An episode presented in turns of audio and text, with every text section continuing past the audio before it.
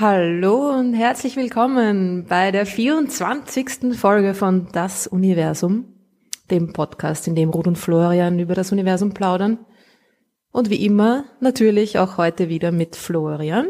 Und mit Ruth. Hallo. Wenn unser Podcast ein Adventskalender wäre, dann wäre jetzt Weihnachten.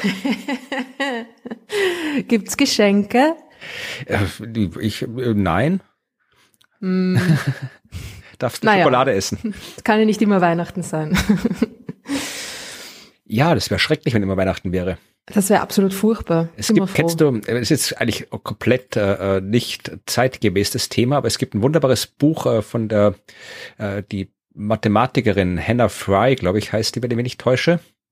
Äh, die hat ein schönes Sagt Buch, mir was. Ja, die hat ein schönes Buch geschrieben, die Mathematik von Weihnachten und da beschreibt sie die Auswirkungen von dem, was wäre, wenn immer Weihnachten wäre. Also wenn du jetzt quasi wirklich jeden, so die, den Weihnachtsbaumverbrauch hochrechnest auf jeden Tag Weihnachten und den Truthahnverbrauch und alles andere und im Ende äh, endet es dann so, dass das so quasi also auf Großbritannien bezogen und es endet mit damit, dass irgendwie ganz Großbritannien irgendwie so eine dystopische, apokalyptische Landschaft ist, die nur entweder von gigantischen äh, Monokulturen von Tannen Bäumen oder von riesigen Hühnerfarmen bevölkert ist mit einem gewaltigen Schadstoffausstoß und sonst irgendwas. Also es wäre nicht schön, wenn immer Weihnachten wäre.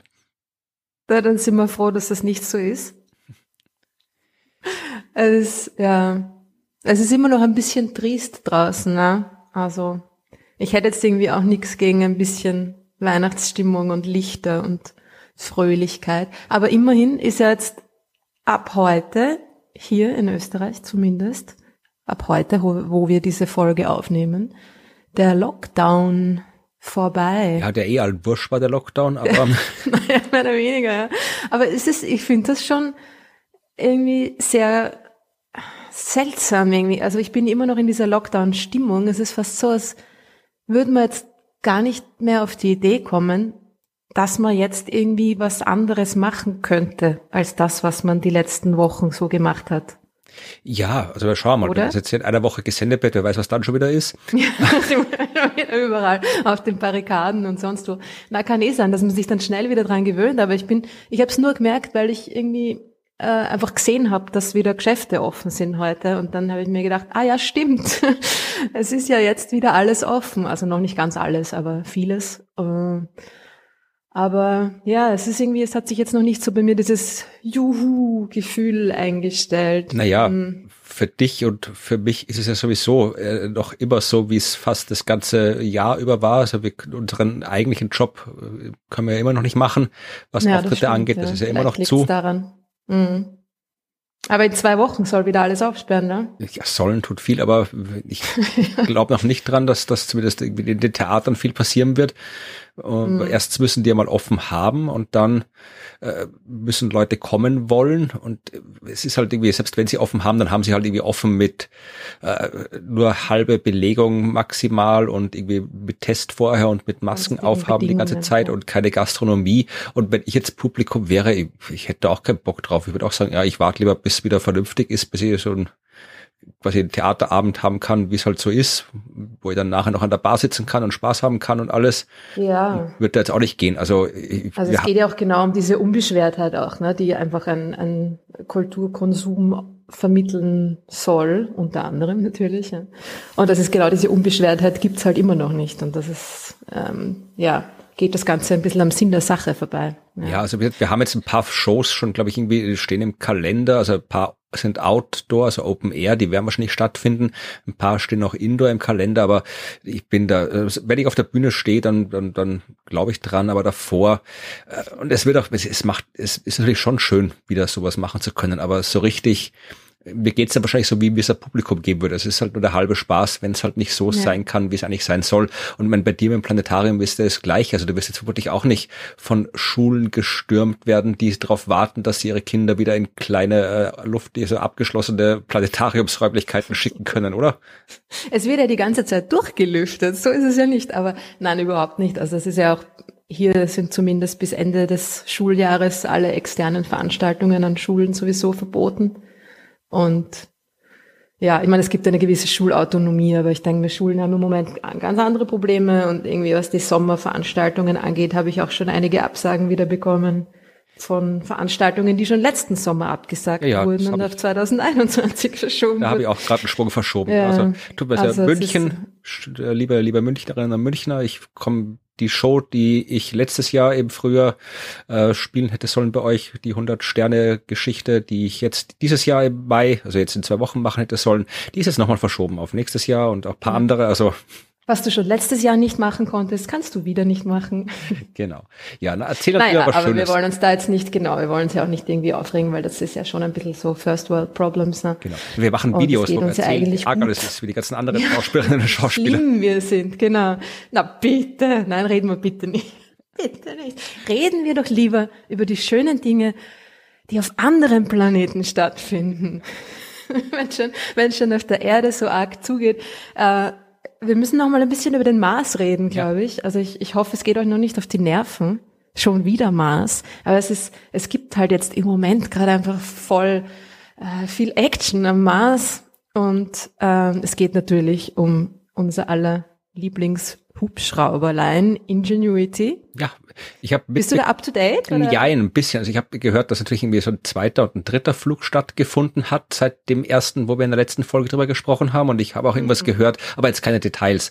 Und ich habe irgendwo gelesen, dass ein vierter Flug nicht funktioniert hat, dass aber ein neuer geplant ist und äh, vielleicht hat er doch funktioniert in der Zwischenzeit. Also ich bin da nur so, ich habe nur so nicht genug Zeit gehabt, mir alles im Detail anzuschauen. Genau, die, die österreichischen Medien haben sich natürlich sofort in ihrer äh, Depressivität irgendwie auf den misslungenen vierten Flug gestürzt. Habe ich auch vorgelesen.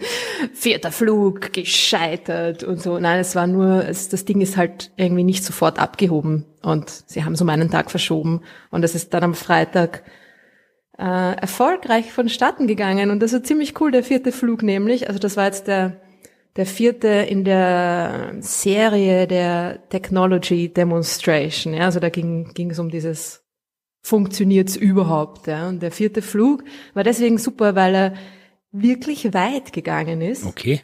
Einmal rundherum. genau, einmal rundherum, von der anderen Seite wieder zurück. Naja, nicht ganz, aber 130 Meter. Okay. Ja. Das ist schon ganz schön viel, ne? Mhm. War zwei Minuten in der Luft ist 130 Meter in eine Richtung geflogen, in ungefähr fünf Meter Höhe und 130 Meter wieder zurückgeflogen. Okay. Ja, das ist schon was. Und da, du da, klingst jetzt nicht so beeindruckt. Nein, nein, nein, ich bin schon. Ich, ich, ich, ich habe es nur gerade mir vorgestellt. Also es ist schon, ich, ich weiß ja, dass, dass äh, wenn man sich anguckt, wie weit die Rover so kommen, also die haben ja über ihre ganze Lebensspanne, die teilweise mehrere Jahre sind, kriegen die vielleicht ein paar Kilometer hin. Eben. Ja, also das genau. sind, wenn du jetzt auf einen Schlag gleich mal 130, man ist, klar, da steht nichts im Weg. Also da kannst du gleich mal irgendwie 130 Meter am Stück fahren, ohne dass du Sorgen machen musst, dass du gegen einen Stein fliegst. Genau, und vor allem in der Marsatmosphäre ist überhaupt sehr wenig hm. im Weg. geht, geht flott durch. Äh, und da gibt's auch ein super Foto, das von vom Rover, von Perseverance aufgenommen worden ist. Das ist, ich finde das so süß, einfach die Marslandschaft und ähm, in der rechten oberen Ecke sieht man so ein kleines schwarzes Ding, was ein bisschen wie ein Vogel oder ein Insekt ausschaut. Und das ist halt Ingenuity, wie es gerade davon fliegt. Das ist irgendwie, ich finde das irgendwie so rührend. Ich weiß auch nicht. Ich krieg da immer gleich diese, ah, dieses eh wahrscheinlich das, dieses NASA-Gefühl, gell? Dieses ähm, We boldly go when no man or woman has gone before. Und man ist dann nämlich gleich so, so, ah, emotional dabei. Also ich zumindest. Mich beeindruckt das schon sehr. Schaut euch das an. Ja. Wir verlinken das Foto. Also ja. es ist eh sowieso alles auf Twitter, ne? Also die NASA ist da, ist da ziemlich, ziemlich gut und aktualisiert alles die ganze Zeit. Also wenn ihr die, die Mission verfolgen wollt, dann tut ihr das am besten auf Twitter. NASA JPL. Aber wir verlinken das natürlich alles. Und jetzt, wie geht's weiter?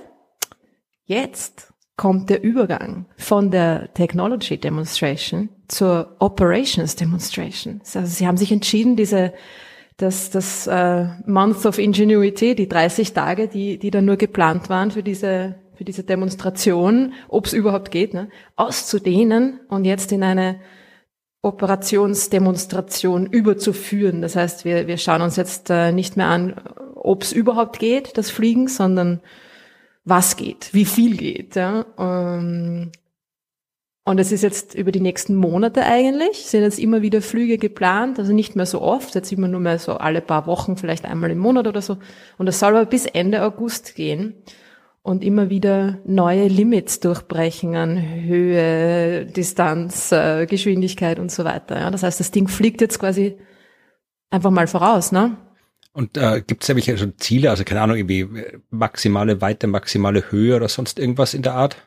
Es ist jetzt noch nicht so viel klar. Ich glaube, sie machen schon, sie, sie machen das so on the fly, im wahrsten Sinne des Wortes. Ja. Das ist äh, immer dann, dass den nächsten Flug planen, wenn der vorherige erfolgreich war. Aber es sind jetzt einfach One-Way-Flüge geplant. Ja? Also es ist jetzt nicht mehr so, dass es die, die Basis, äh, auf der, an, von der aus Ingenuity operiert hat, das Wright Brothers Field, wie das übrigens heißt. Ne? das ist irgendwie, ja.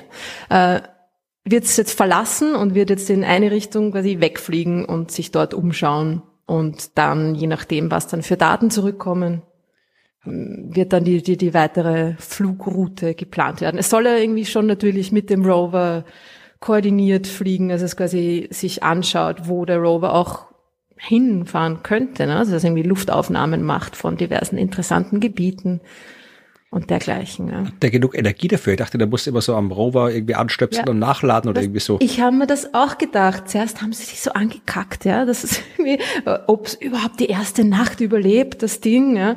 Und na, eh klar, ne, war nicht, war, konnte man nicht so sicher sagen, ja. Aber natürlich war alles großartig und easy cheesy, ja. Das Ding muss sich nicht mehr andocken, sondern hatte seine eigenen Solarzellen obendrauf und anscheinend funktionieren die sehr gut. Ja, das ist ein bisschen so, wie wenn man so einen neuen Laptop oder ein neues Handy kriegt. Also am Anfang, wenn es neu ist, da scheißt man da voll an und legt es ganz vorsichtig hin und alles immer in der Tasche. Ja, genau. Wenn du es dann wie drei Monate hast, dann nimmst du das und schmeißt das in der Ecke und stellst die Kaffeetasse drauf. Und ja, so ungefähr kann man sich das vorstellen, ja. Ja, cool. Aber es ist auf jeden Fall, ähm, also es ist schon immer noch, glaube ich, äh, etwas ganz was Besonderes, dass es dieses Ding da einfach auf einem anderen Planeten herumfliegt. Ja. Ja, na, wir haben. Es ist immer wieder die Gefahr, dass man dann zu hohe Erwartungshaltungen ein bisschen äh, äh, hervorruft und dann sehen Leute die Fotos und denken sich, naja, ich weiß nicht. Aber ich hoffe, es ist äh, für euch auch so emotional. Ja, na, ich find's super. Hast dich schon beworben als Astronautin? Ja. Isa sucht dir gerade wieder. ich weiß. Na, ich habe es schon ein bisschen überlegt, aber irgendwie habe ich mir dann gedacht, bin ich jetzt vielleicht doch schon alt genug, um nicht mehr Astronautin werden zu wollen? Naja, ich weiß nicht. 50 war das Limit, glaube ich.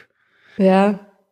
Soll ich mich bewerben? Ja, warum nicht? Da kannst du mal erzählen. Ja, das Einzige, was man braucht, ist eine flugärztliche Untersuchung und das kostet halt irgendwie 300 Euro. Ja, das kann man crowdfunden, das kann man sich später. Aber das wäre doch cool, weil da könnte man irgendwie, das gibt schon Podcasts aus dem Weltall. Das wäre doch, da könnte man doch mal was, was wirklich Cooles machen. Dann hockst du auf der. Stimmt, oder? Von der ISS. Ich habe keine Ahnung. Also es gibt gesagt. Leute, die YouTube-Videos machen. Ja, YouTube-Videos. So. Aber Live-Podcast von der ISS. Nein, aber ich weiß nicht, ob es äh, wirklich Podcasts schon im All aufgenommen worden sind. Wahrscheinlich, aber ich weiß jetzt nichts davon. Aber es ist dann, gut, die ISS, bis du dann mal ins All fliegen würdest, gibt's die ISS eh nicht mehr. Dann müsstest du vielleicht ja, die wird ja schon 2024, glaube ich, ist jetzt so der aktuelle Zeitpunkt, weil die, die Russen haben gesagt, also die Lebens, die offizielle Lebenszeit der ISS, also bis sie geplant ist und finanziert ist, das läuft jetzt langsam aus und Amerika ist irgendwie ausgestiegen und Russland gemeint, sie betreiben es vielleicht noch bis 2030 rum weiter, aber jetzt haben sie gesagt, vielleicht machen schon früher Schluss, so 24, 25. Also die wird jetzt nicht mehr beliebig lang da oben rumfliegen. Aber dafür China hat ja gerade eine neue gebaut. Also musst du dann irgendwie, lernst du wahrscheinlich hm. Chinesisch, hm. wenn du Astronautin wirst. ja, irgendwie Russisch lernt man sowieso, weil das ist irgendwie eine, ja eben, die, ja, die Zweitsprache quasi auf der ISS. Ich glaube, das ist schon noch irgendwie, zumindest in dem Call, in dem Astronauten-Call, ist es schon noch angedacht, dass der Arbeitsplatz dann die ISS sein wird. Ja, vielleicht darf sie dann, darf sie dann irgendwie runtersteuern oder so oder zerlegen. genau runtersteuern. Ja, das macht die eh automatisch, aber vielleicht musst du da oben zusammenräumen und irgendwie ab, ab Irgendwer muss ja dann zusammenräumen und den ganzen Schrott irgendwie wieder, ja, na, schauen wir mal. Ja, es ist auf jeden Fall so, dass es mindestens, also schon allein der Auswahlprozess dauert ja irgendwie ähm, eineinhalb Jahre. Ja. Also Genau. Ja, ach, Und dann ja, das wirklich mal- Training sind zwei Jahre, also irgendwie das, das, das Basistraining und dann gibt's noch das äh, spezielle Missionstraining natürlich. Also ja, Ja, vor das wär 2024 wird das bestimmt nix. Ja, aber das war immerhin äh, Österreich. Es gibt ja, war ja erst ein einziger Österreicher im All. Ja, wir haben ja noch bis auf den. Den ich übrigens schon berührt habe. ich ja, ich, ich auch. also Jetzt den, kennen sich die Leute überhaupt nicht mehr Nein, aus. also der- ich habe irgendwie so ein Ding mit Astronauten. Das, das Rot ja. belästigt gerne Astronauten. Wie ich in Jodrell Bank gearbeitet habe, war äh, der Chris Hadfield dort auf Besuch mal und es ist äh, extra ein E-Mail an alle Mitarbeiterinnen ausgesandt worden, den Astronauten bitte nicht berühren, weil ich davor schon in ähm, im einen oder anderen Lunch-Meeting ähm, meine Absichten dargelegt habe. Na, das ist äh, das ist eh okay. Es ist alles in Ordnung mit mir. Und hast du die Hand geschüttelt? Besorgnis. Hast du ihm da die Hand geschüttelt oder nicht? Nein, überhaupt nicht. Nein, ich habe irgendwas zu ihm gesagt, aber er hat mich ignoriert. Ja, aber wie gesagt, der, der österreichische Astronaut, der einzige Österreicher, der ins All geflogen ist, 1991, Franz Vieböck, der ist ja auch ähm, ähm, ab und zu mal bei den Science Busters mit dabei. Das heißt, äh, ich bin schon ein paar Mal mit ihm auf der Bühne gestanden und er war auch ein paar bei anderen Shows dabei und im Rahmen einer dieser Shows, wo du auch dann, äh, ich glaube, du warst da, war das Fernsehen oder war das, warst du dem Publikum oder? Na, da war ich einfach nur im Publikum, Okay. weil eben der Astronaut Ja, da ja. war. Und äh, dann habe ich ihn dir vorgestellt und äh, du durftest dich berühren. Ja, stimmt.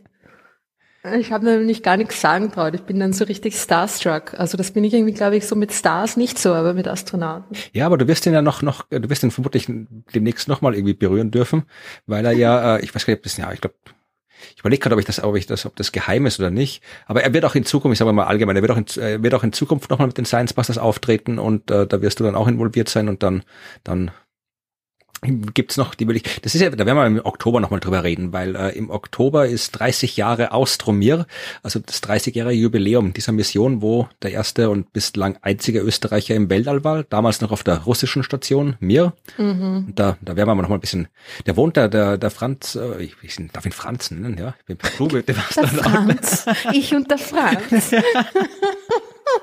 Ah, der wohnt gleich hier ums Eck bei mir. Also der wohnt in Berndorf, der ist ja mittlerweile der ist ja der Chef von der Berndorf AG, also großer Firmenchef.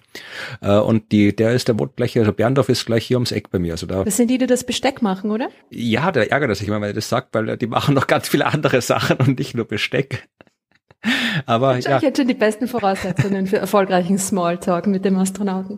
ja. Das Aber, Besteck, oder?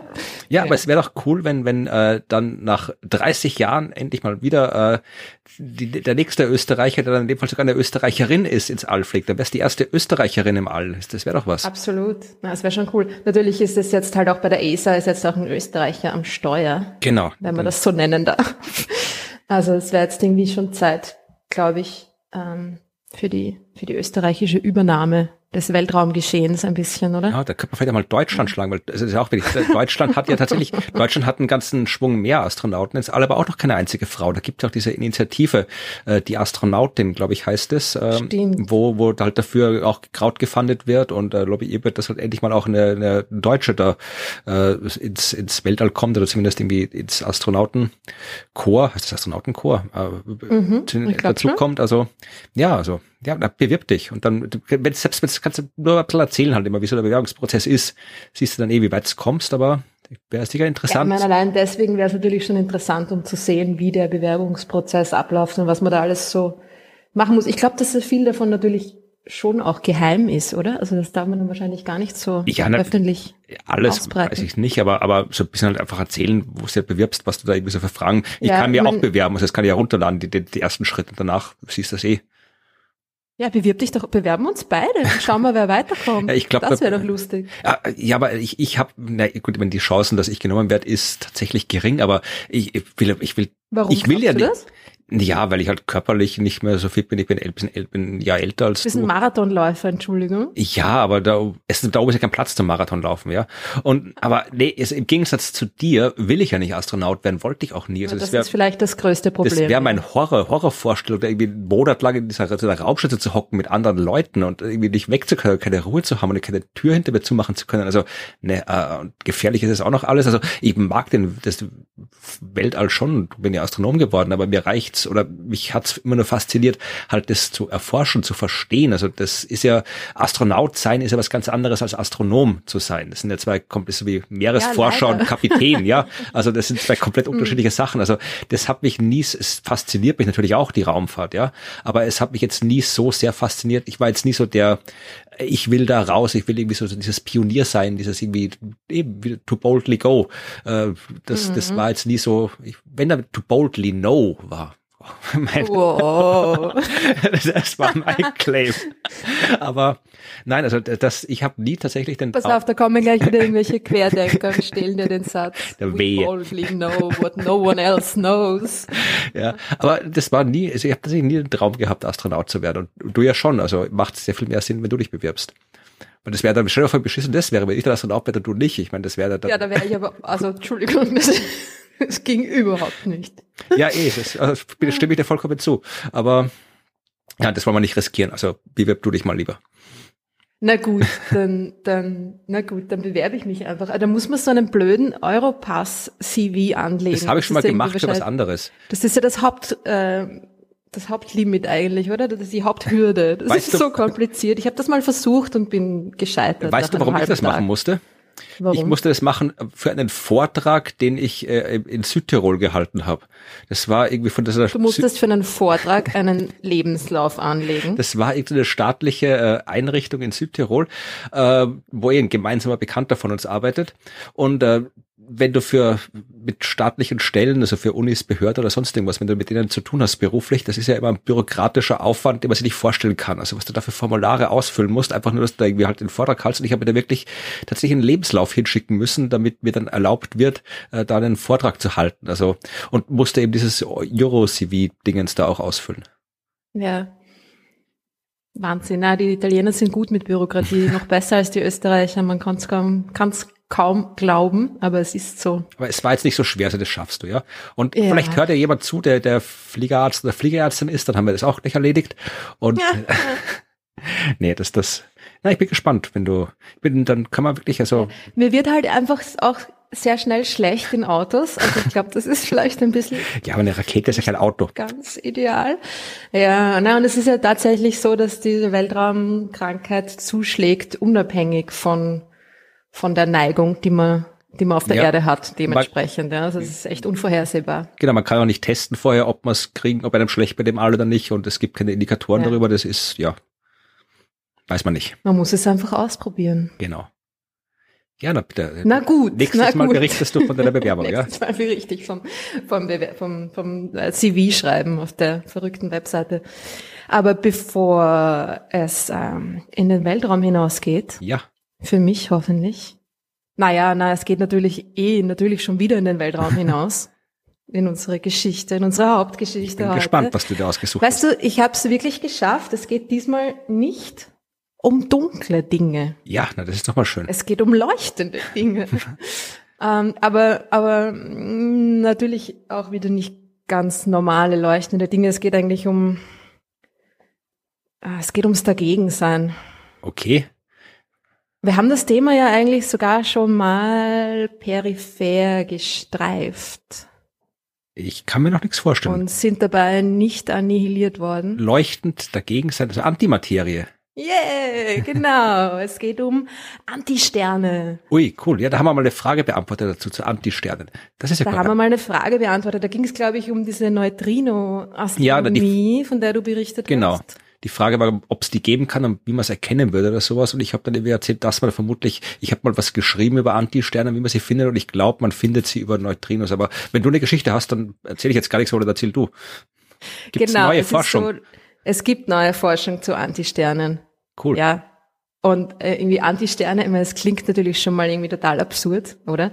Dabei sind die eigentlich an sich überhaupt nicht irgendwie absurd. Also Antisterne leuchten ganz normal, wie ganz normale, normale Materie, Sterne. Antimaterie überhaupt, also Antisterne sind natürlich einfach Sterne aus Antimaterie. Ja. Und das ist, äh, Antimaterie ist ja etwas, wo viele Leute irgendwie sofort irgendwie ein, ein Leuchten in den Augen bekommen. Antimaterie leuchten, weil das irgendwie, das klingt so, ähm, Science-Fiction artig, Parallelwelten und äh, Energiequellen, Bomben, was auch immer man alles aus Antimaterie machen kann. Und äh, viele Leute fragen sich auch immer wieder, ob das real ist, ob Antimaterie irgendwie in, in den Bereich der Science Fiction gehört oder ob es sie tatsächlich gibt. Ja, und es gibt ja diese medizinische Anwendung, also wer mal so ein P, wie ist das, Positron-Emissionsscanner? Genau, PET heißen genau. die. Positronenemissionstomographie, glaube ich. Irgendwie sowas, ja. Genau. Habe ich noch nicht gehabt, aber sowas gibt und äh, da, da muss man radioaktives Material trinken. Ja, ja. du hast, was du aber das, das musst du bei anderen Sachen auch oft, ja. Ja. Aber wie dem auch sei, die Antimaterie ist, ist etwas ganz Normales in Wirklichkeit, ja. Also die ist nicht irgendwie, die ist eigentlich gar nicht so besonders. Die besteht aus ganz normaler Materie, ganz normale Baryonen, wie man sie nennt, ja. Ähm, zum Beispiel. Und ist jetzt irgendwie nicht irgendwie exotisch oder so, ja. Es wird oft mit dunkler Materie verwechselt. Es hat nichts mit dunkler Materie zu tun. Ne? Es ist einfach eine normale Art der Materie. Das ein, der einzige Unterschied zur normalen Materie ist, sie, ist, dass sie genau gegenteilig geladen ist, wie normale Materie. Und ein paar andere Quantenzahlen gibt es da auch noch, die unterschiedlich sind, aber sie ist, sie ist quasi, sie ist identisch mit normaler Materie, nur ähm, andersrum geladen. Genau. Okay, also das ist diese Art Spiegel, diese Art also, Spiegelteilchen. Ne? Vielleicht müssen wir dazu sagen, weil wenn die Leute das jetzt hier hören, haben die vielleicht auch die Nachrichten gelesen, dass äh, es ja immer wieder äh, Experimente gibt, um rauszufinden, ob Antimaterie und Materie wirklich bis halt auf diese elektrische Ladung komplett identisch sind und sich identisch verhalten, weil äh, das ja ähm, durchaus fundamental physikalische Folgen hat. Ja, weil wir wissen, sei denn du erzählst dann nachher drüber, dann unterbrich ja, mich bitte. Ja, da kommen wir noch dazu. Also nur ähm, eben um klarzustellen, dass diese Antimaterie eigentlich jetzt so nichts wahnsinnig Besonderes ist. Ne? Das ist etwas, was, was Leute oft ein bisschen missverstehen oder ein anderes Bild von dieser Antimaterie haben. Es, wir erzeugen auch Antimaterie. Echt? Also Menschen, ja. Also ich habe es irgendwie nachgelesen, ich wusste das auch nicht. 180 Positronen pro Stunde werden im durchschnittlichen menschlichen Körper produziert.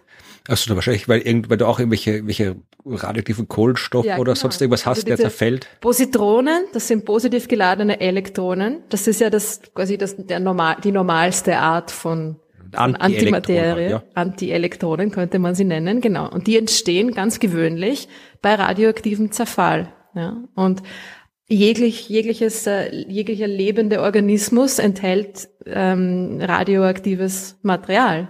C14 zum Beispiel. So kann man ja auch das Alter von lebenden Organismen irgendwie bestimmen. Ja? Und zum Beispiel eine Banane enthält sehr viel Kalium und das Kalium hat auch ein, ein, ein radioaktives Isotop. Das hat dann halt einfach mehr Neutronen ne? und darum ist es radioaktiv. Das ist sehr häufig und darum sind Bananen ja auch radioaktiv und die produzieren ein Positron pro Stunde. Ui, ich habe gerade eine gegessen vorhin. ich habe mir auch vorhin gedacht, irgendwie, ich meine, dass Bananen Radioaktivität ähm, produzieren und so weiter, das, das hat man irgendwie so ein bisschen im Hinterkopf, aber nachdem ich das gelesen habe, bin ich dann an meiner Obstschale auch ein bisschen anders vorbeigegangen als vorher. aber bevor sich jemand Sorgen macht, ist, ist nicht arg. Ja. Nein, Nein, ist überhaupt nicht arg, ist ganz normal und ist überall um uns herum. Also wie gesagt, ne, die Prozesse, die in unserem eigenen Körper stattfinden, erzeugen auch Positronen und 180. Ich meine, das ist echt eine Zahl, die ist eigentlich ähm, sehr, sehr, sehr gering, vernachlässigbar. Ne? Genau. Und Natürlich, also wenn man jetzt da irgendwie so äh, betont, dass Antimaterie so was ganz, ganz Normales ist, naja, ja, dann halt dann doch irgendwie nicht. Das ist schon natürlich was Besonderes. Und das Besondere an der Antimaterie ist, dass wenn sie mit Materie, mit normaler Materie zusammenkommt, dann gibt es einen Lichtblitz und sie wird annihiliert, sie wird ausgelöscht. Also beide werden ausgelöscht. Ja? Genau, äh, zur Energie. Also aus, aus, du kannst ja Energie, E gleich mc Quadrat, wissen wir alle. Genau. Und du kannst halt aus äh, Energie kann Materie entstehen und wenn du Materie halt auf die richtige Art und Weise zusammenbringst, in dem Fall halt Materie und Antimaterie zusammenbringst, dann wird wieder Energie draus. Genau. Und das ist auch ein ganz normaler Prozess eigentlich. Ja? Und ähm, das ist auch genau das, was überhaupt erklärt, warum es Dinge gibt. Okay. Und nicht gar nichts. Ne? Also die, die, genau dieser Prozess ist ja auch ganz am Anfang des Universums ähm, hat stattgefunden. Also eigentlich genau der gegenteilige Prozess. Ja? Also es sind diese zwei Teilchen, Materie, Antimaterie, kommt zusammen und löscht sich gegenseitig aus in einem Energie-Gammastrahlen-Blitz quasi, ja. Das war nicht am Anfang. Am Anfang war Energie und daraus ist Materie der geworden. gegenteilige, genau, der gegenteilige Prozess, also in die andere Richtung gehend, äh, der gleiche Prozess, nur in die andere Richtung ablaufend. Das ist das, was ganz am Anfang des Universums passiert ist, dass aus der immensen Energie, die da war, einfach spontan jede Menge Materie entstanden ist. Ne? Und Antimaterie. Genau. Und es sollten ja eigentlich gleich viel Materie und Antimaterie entstanden sein, weil sie ja eben immer als Paar entstehen. Mhm. Man nennt das auch Baryogenese. Ui. Das ist ein cooles Wort, fand ich, klingt irgendwie super. Aber ja, genau, Baryogenese, also einfach nur die, die, die Genesis von Baryonen, die Erzeugung von Baryonen, wie kommt überhaupt, wie kommt Zeug zustande, ja? Wieso besteht das Universum nicht einfach nur aus Energie? Genau. Ähm, ja, und das ist jetzt die Geschichte, ja, dass da anscheinend offensichtlich irgendwas ein bisschen schiefgelaufen ist, beziehungsweise Gott sei Dank, sonst würde es uns nicht geben und gar nichts sonst, sonst würde das Universum nur aus Energie bestehen. Aber genau, das ist ja eh eine, eine lange, schon sehr, sehr lange offene Frage. Deshalb, ich meine, wenn nach dem Urknall gleich viel Antimaterie und Materie entstanden ist, dann müssten sich die beiden exakt wieder ausgelöscht haben und es dürfte wieder nur Energie da sein. Und Ganz da, genau. wenn doch was da ist, muss halt ein bisschen mehr von dem einen da gewesen sein und das ist übrig geblieben. Und diese, die, der Ursprung, also das heißt, es muss irgendeine Art von Asymmetrie zwischen Materie und Antimaterie doch geben. Und äh, soweit ich weiß, hat man bis jetzt noch keine, keine Erklärung, eindeutige Erklärung gefunden, was denn diese Asymmetrie sein könnte. Naja, genau. Und es gibt da, es gibt zwei Möglichkeiten. Also die erste ist wirklich, dass mehr Materie als Antimaterie entstanden ist, dass einfach irgendein asymmetrischer Prozess stattgefunden hat. Das ist aber keine Und Erklärung. es ist, das ist nur das Problem, das ist ja keine Erklärung, sondern das Problem nochmal anders formuliert. Es muss einen Grund haben, warum mehr von dem einen entsteht. naja, das weiß man ja nicht. Ja, aber das will man Man herausfinden. kennt diesen Prozess nicht. Natürlich will man das herausfinden, aber ja, wir, wir wissen es nicht. Da gibt's aber noch eine andere Ach so, Möglichkeit. okay. Nicht, dass einfach mehr Materie entstanden ist. Es muss ein, eine, ein Teilchen, ein Materieteilchen pro Milliarde Teilchenpaar mehr entstanden sein beim Urknall. Ja? Also nur, dass man äh, irgendwie die Größenordnung im, im, im Kopf hat. Verrückt, ne? Aus diesem einen extra Teilchen pro Milliarde Teilchenpaare ist alles entstanden. Okay. Alle, das ganze be beobachtbare Universum, alles, was es gibt. Ne? Verrückt. Oder, weil wir natürlich uns jetzt nicht erklären können, warum das der Fall war, weil wir den Prozess nicht kennen, diesen asymmetrischen, der dieses eine extra Teilchen da erzeugt haben soll, gibt es eine andere Möglichkeit, vielleicht, äh, dass doch gleich viel Materie und Antimaterie entstanden ist, aber sich ein Teil dieser Paare nicht gegenseitig auslöschen konnte, weil sie räumlich voneinander getrennt wurden. Okay, ich überlege gerade, aber die, wenn die jetzt, das muss aber dann schnell gehen, weil die entstehen ja nicht irgendwie eins hier und eins irgendwie 100.000 Lichtjahre weit weg, sondern die entstehen ja in unmittelbarer räumlicher Nähe, solche Teilchenpaare.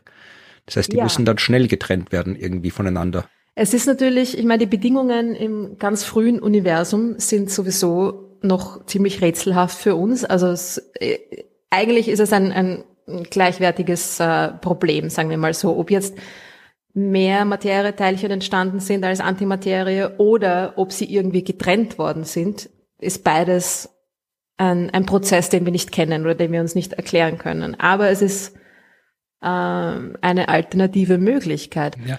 Aber wenn es Was bedeutet, Mhm. wenn das so wäre, dass sie irgendwie getrennt wurden, die Materie und die Antimaterie-Teilchen, dann könnte es natürlich sein, dass es diese Antimaterie-Inseln quasi noch gibt im Universum. Okay. Genauso wie wir in einer Materieinsel quasi, oder Insel, ne, in einer Materie ähm, dominierten Zone des Universums leben, könnte es sein, dass es im, im Universum da draußen irgendwo Zonen gibt, in denen die Antimaterie dominiert aber und das noch ähm, übrig geblieben ist. Ne? Aber das muss dann auch tatsächlich, was ich, dass wir die Größenordnungen äh, eine richtige Vorstellung kriegen. Also das heißt jetzt nicht, dass jetzt quasi hier so der Mond aus Antimaterie ist oder vielleicht der Pluto aus Antimaterie ist, sondern wir reden da wirklich irgendwie von äh, extragalaktischen Größenskalen. Also wir gehen schon genau. davon aus, dass alles, was in unserer Nähe ist, also alle Sterne in unserer Nähe, die Milchstraße, dass das alles aus der gleichen Materie ist, weil sonst hätten wir es vermutlich schon mitbekommen.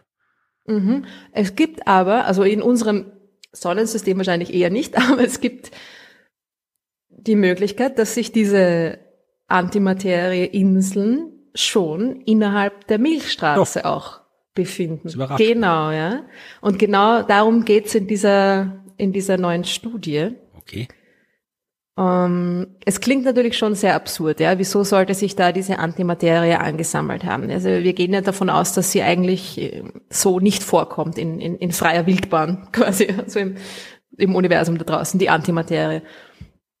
Wenn sie mit normaler Materie in Kontakt kommt, wird sie ausgelöscht, ja. Das heißt, es kann eigentlich nicht wirklich so ähm, kleinere Gebiete von Antimaterie geben. Es ist ja überall Materie. Ja? Also wenn jetzt im, im Sonnensystem, wenn jetzt der Mond aus Antimaterie wäre, dann würde er sehr hell in Gammastrahlen leuchten. Wir hätten es 1969 gemerkt. Genau, richtig. Das wäre eine schöne Show gewesen. Ja. Ein kleiner Schritt für die Menschheit. Blitz. Nein, kleiner Schritt, ja. Weiß, ein großer ja. Schritt für die Menschheit war es ja. Ähm, viel Gammastrahlung für alle Beteiligten. Ja. Ähm, also es ist natürlich so, dass alles, was, was aus dieser Antimaterie besteht, irgendwo am, am, am Rand mit normaler Materie in Kontakt kommen muss, ja. Mhm. Weil die ist ja überall. Der Weltraum ist ja nicht leer. Ja? Also wenn man sagt, ja, vielleicht irgendwo zwischen den Planeten könnte sich irgendwo ein Antimaterie-Planet versteckt haben. Nein, es ist ja das Sonnensystem ist ja nicht ähm, leer, sondern da schwirrt ja überall Materie herum. Ja, da ist jede Menge Staub und, und der ganze Krempel und wenn der dann genau, der ganze Krempel. und der müsste natürlich, sobald er mit diesem Antimaterie-Objekt in Kontakt kommt, müsste das äh, hell Gammastrahlen, in Gammastrahlen aufleuchten. Ne? Also es ist irgendwie schon ein bisschen absurd. Aber es hatte auch vor kurzem in einem Experiment auf der Internationalen Raumstation ein Ergebnis gegeben, das mit dem zusammenhängt, das auch sehr interessant ist. Es wurden potenziell, möglicherweise, bis zu fünf Antiheliumkerne detektiert. Ui. Und ja. das ist, also das ist wieder mal so ein typisches Teilchen-Physik-Resultat, ne? oder geht's immer so mit, wir haben möglicherweise den Hinweis gefunden auf ähm, neue Physik irgendwann, irgendwo, irgendwie und so. Also es ist natürlich, es alles das sind statistische Resultate, wo man mit einer gewissen Wahrscheinlichkeit sagen kann, das könnte passiert sein, ja, und darum ist es so schwer, das quasi festzunageln. Ja. War das der AMS-Detektor? Genau, genau, genau. Das ist der AMS-Detektor. AMS in Österreich ist AMS das Arbeitsamt. ja, der Alpha-Magnetspektrometer. Genau, ja. Da ist, ähm, irgendwo habe ich gelesen eine Schlagzeile, Giant Space Magnet may have trapped Anti-Helium. genau. Äh, so ist es, ja. Es könnte sein, dass dieser riesige, also so riesig ist er gar nicht, ja. Also äh, Weltraummagnet äh, einfach dieses Anti-Helium detektiert hat. Der detektiert die eigentlich ja kosmische Strahlung, ja. Genau. Und äh, kosmische Strahlung besteht auch zu einem bedeutenden Teil aus Antimaterie. Echt? Das ich gewusst, weil kosmische Strahlung ist das, was halt Sterne abseits von ihrer, von ihr, von lichten Energie halt äh, an Teilchen aus ihrer Atmosphäre rausschleudern. Also hauptsächlich, ich dachte, wie Elektronen und halt äh, Protonen und ein paar Heliumatome, aber dass da Antimaterie dabei ist. Ja, das sind auch sehr viele Positronen hauptsächlich natürlich wieder dabei weil die die leichtesten sind, die entstehen. Ja? Also die entstehen auch durch, durch Kollisionen zum Beispiel. Okay, ist aber Und, ja, wieder, wieder was gelernt. Ähm, ja, wieder was gelernt, genau. Und man hat auch in dem, obwohl das ist jetzt wieder eine andere Geschichte, in, mit dem AMS-Experiment hat man ähm, auch die, man untersucht da die Energieverteilung von den Teilchen, die da, die da durchrauschen durch diesen, durch diesen Magnet, ähm, diesen, diesen Mechanismus quasi. Ja. Und hauptsächlich sind das natürlich Elektronen, Protonen, geladene Teilchen, einfach normale geladene Teilchen. Hin und wieder kriegt man auch ein, ein Antiteilchen. Und das sind eben hauptsächlich diese ähm, Positronen. Und man untersucht, was für eine, was für eine Energie die haben. Und dann ist man eben in dem AMS-Experiment auch draufgekommen, dass es sehr viele Positronen gibt, die es gar nicht geben sollte, mit den Mechanismen, die wir quasi kennen in denen diese Positronen entstehen. Also Energie heißt im Wesentlichen, Entschuldigung, wenn ich unterbreche, dass ich, ich ja. nicht, dass ich es richtig verstehe. Also Energie heißt in dem Fall, äh, ist das die Bewegungsenergie, also der Prozess, der es quasi rausgeschaltet hat, äh, die da gemeint ist, also mit wie viel Wucht die da ankommen? Ja, genau. Okay, weil dann, das heißt quasi je also mehr. so habe ich das zumindest ja, auch verstanden. Weil je mehr Wucht heißt da quasi, also unsere Sonne zum Beispiel, die hat halt eine gewisse Masse und kann halt ähm, Teilchen mit einer gewissen Geschwindigkeit dann rausschleudern, die dann mit einer gewissen Wucht irgendwo ankommen. Und wenn irgendein anderes Drum das macht, zum Beispiel das schwarze Loch im Zentrum einer Galaxie, dann haut das die Dinger mit wesentlich mehr Energie raus und dann kann man die genau. deswegen unterscheiden. Also wir wissen aus dem aus der Untersuchung der Energie kriegen wir dann raus, wo die potenziell herkommen könnten. Genau, wie die entstanden sein könnten. Also die ganz genauen Details kenne ich jetzt auch nicht, aber es ist auf jeden Fall wieder mal so, dass es ein Hinweis auf potenzielle dunkle Materie, Kollisionen sein könnte. Stimmt, das habe ich schon, schon genau, ich, da habe ich mal vor langer Zeit was drüber geschrieben, weil es gibt eine bestimmte Art von äh, dunkler Materie, die halt äh, vielleicht nicht mit sich selbst, äh, nicht mit anderer Materie wechselwirkt, aber mit sich selbst wechselwirken kann. Und genau. dann kann sich die auslöschen und dabei entstehen äh, Antielektronen, also Positronen. Und äh, wenn man jetzt so einen Überschuss messen würde an Positronen, könnte man so rausfinden, äh, wo dunkle Materie ist. Das war, glaube ich, das, was ich vor Jahren mal geschrieben habe über ja, AMS. Und genau das ist es in dem, ist in dem AMS rausgekommen. Auch. Ach so. Also man hat jetzt natürlich noch, äh, es ist äh, rausgekommen, was die, ja, es ist schon rausgekommen dabei. man, ist, man hat dann nicht, man kann jetzt dann nicht sagen, ah, da ist die Antimaterie, ah, die Antimaterie, da ist die dunkle Materie, jetzt haben wir sie gefunden. Ja. Es ist ein, es gibt einen Exzess, so nennt man das, nein, einen Überschuss an Positronen, einen Überschuss an, an Antimaterie mit einer Energie, die eben bei diesen potenziellen dunkle Materie-Kollisionen rauskommen könnte. Ja. Genau. Das ist alles sehr, sehr äh, hypothetisch. Ja. Aber wir wollen ja nicht Aber so ist das eben. Wir wollen nicht über dunkle Materie reden, hast du gesagt? Genau. Ich will was über Antisterne hören. Die Antisterne, richtig, genau. Es ist, es kommt, man kommt immer wieder auf diese Du kommst immer dunkle wieder. Materie. Ich, äh, ich weiß nicht. Äh, zurück, aber es ist, genau. Auf jeden Fall äh, ist das AMS-Experiment ein extrem interessantes Ding, da müssen wir dann mal separat nochmal detaillierter drüber reden. Ja, aber sie haben eben, ich glaube vor zwei Jahren oder so war das, potenziell ein paar, eine Handvoll tatsächlich Helium, Anti-Helium. Kerne gefunden. Also eine Handvoll. Eine Handvoll Antihelium wäre sehr viel und es wird sehr wehtun. Aber ähm, fünf Stück ja, haben sie gefunden. Möglicherweise. Und jetzt ist natürlich die Frage, wo zur Hölle kommt dieses Antihelium her, ja? Also Positronen entstehen, die Antielektronen, die entstehen einfach so auch leicht, ja? Die entstehen Radioaktivität, entstehen durch äh, Kollisionen, bla bla bla, ja? Aber Antihelium. Brauche ich ja Antiprotonen auch noch dafür. Ja, und genau, da brauche ich ein, eine große Masse an Antimaterie, die diese, dieses Antihelium quasi äh, verloren hat, ja? Also Antihelium kommt nicht einfach so vor. Antihelium kommt bei keinem Prozess als, als Resultat raus, also so, wie, aber so wie Antielektronen, wie Positronen, ja. Bei den Teilchenbeschleunigern kann man es bauen, soweit ich weiß. Da haben wir schon Antihelium Boah. gemacht, oder? Ja, aber, aber äh, du brauchst irrsinnig viel Energie, eben wieder mal nach ESMC Quadrat, ja, um Masse zu erzeugen, musst du ur viel Energie hineinstecken. Das heißt, man kann die schon erzeugen, aber man hat, bitte soll ich auch gelesen irgendwo, man hat bis jetzt ein paar Nanogramm Antimaterie erzeugt auf der Erde.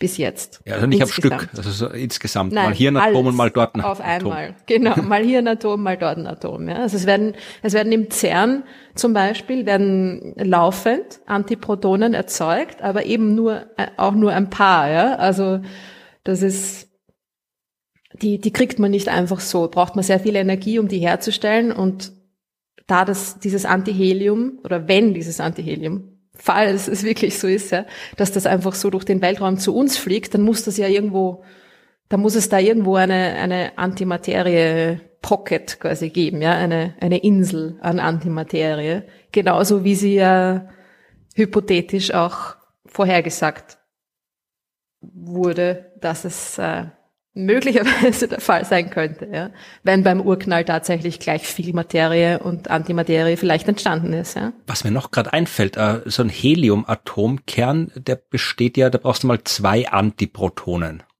Mhm. Ja, und da brauchst du außenrum zwei Positronen, wenn es in, mhm. in der Hülle auch noch haben soll. Und äh, braucht man, ansonsten brauchst du fürs normale Helium noch zwei Neutronen. Braucht man noch Antineutronen? Eigentlich mhm. schon, oder? Ach so, du meinst, weil die nicht geladen sind, ob die überhaupt. Ja, na, ich habe gerade, ich, ich überlege gerade, ich glaube, das kommt ja darauf an, weil äh, Neutronen und Protonen sind ja zusammengesetzte Teilchen, ja.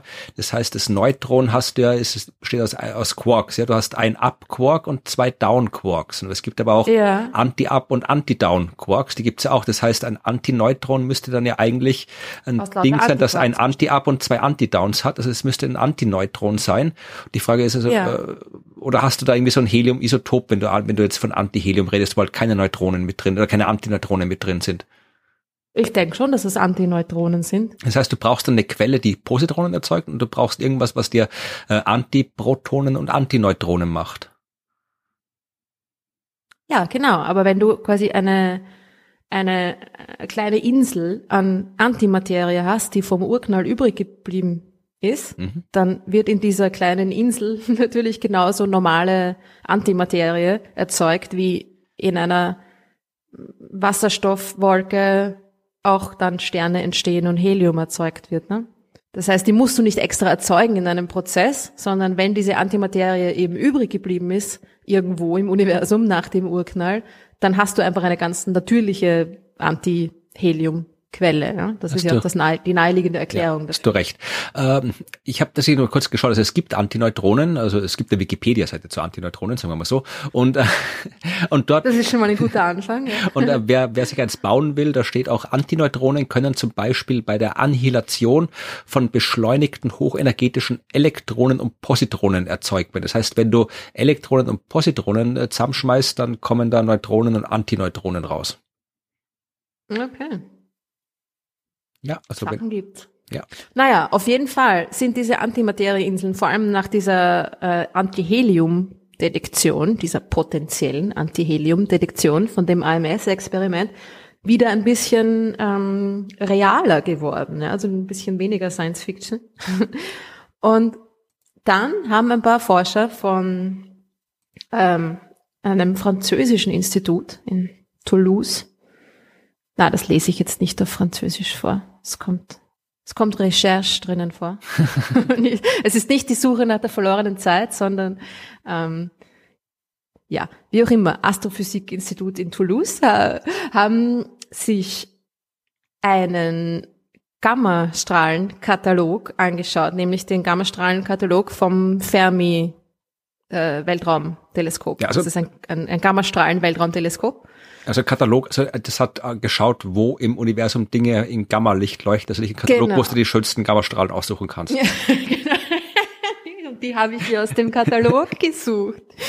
Ja, es ist. Der Gammastrahlenkarte, Gammastrahlen-Himmelsatlas. Fermi hat den ganzen Himmel äh, im Bereich der Gammastrahlen ähm, beobachtet und daraus einen, einen Katalog erstellt mit Quellen, mit Gammastrahlungsquellen. Ja.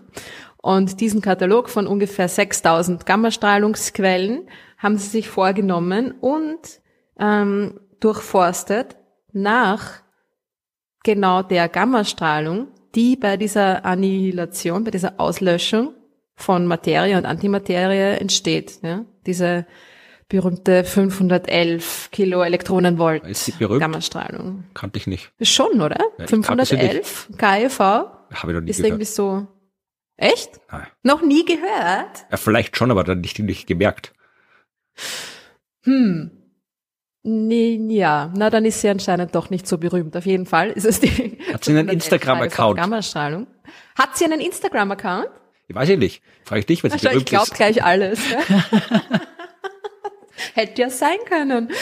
Wenn nicht, müssen wir ja sofort einen machen. Bitte. Hat sie sich verdient. 511 KEV, schau mal. Ja. Genau. Ja, es diese gibt, einen, Gammastrahlung. gibt, Nein. es gibt einen Instagram-Account mit dem Handle 511 KEV. Na, eh klar, es gibt alles. Dieses Konto ist aber privat. Universum. Und es ist Ja. von einer gewissen Robin Silberstein, Mother Nature Yogi. Also vielleicht nicht ganz so wissenschaftlich. Oh dear. Na, nichts gegen Yoga, also. Ja, ja, eh. Gut. Ähm, Ja, du wolltest erklären, was sie detektiert haben. diese Strahlung, diese 511 KeV Gammastrahlung, das ist die, die entsteht, wenn ein Positron oder ein Elektron sich treffen. ja. Und wenn man jetzt den Himmel nach genau dieser Strahlung mit genau diesen bestimmten Charakteristiken, quasi eine, hat eine ganz bestimmte Farbe, ne? Gamma, Gamma-Farbe, aber trotzdem, ja, äh, durchforstet und die findet, dann ist das natürlich ein starker Hinweis darauf, dass da wirklich diese Auslöschung von Materie und Antimaterie stattfindet. Ja? Mhm. Also heißt, das, ist ja auch die einzige Art und Weise, wie man einen Antistern äh, quasi von einem normalen Stern unterscheiden kann. Ja? Wenn es die wirklich gibt, diese Antisterne, die leuchten genauso, senden genauso Photonen aus wie normale Sterne. Aber sie müssen mit dem Material, das sie umgibt, irgendwann früher oder später ähm, interagieren. Ja? Also sie müssen irgendwann früher oder später mit normaler Materie umgeben sein ja, und interagieren und eben diese, diese Gammastrahlung aussenden. Ja? Also die Und- Grenzregionen kannst du dann quasi Richtig. entdecken damit.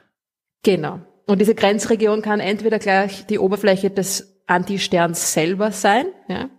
Also wenn sich die, die Insel, die Antimaterie-Insel schon so weit ähm, eingeengt hat, dass sie jetzt wirklich nur mehr auf diesem Antistern drauf sitzt, ne?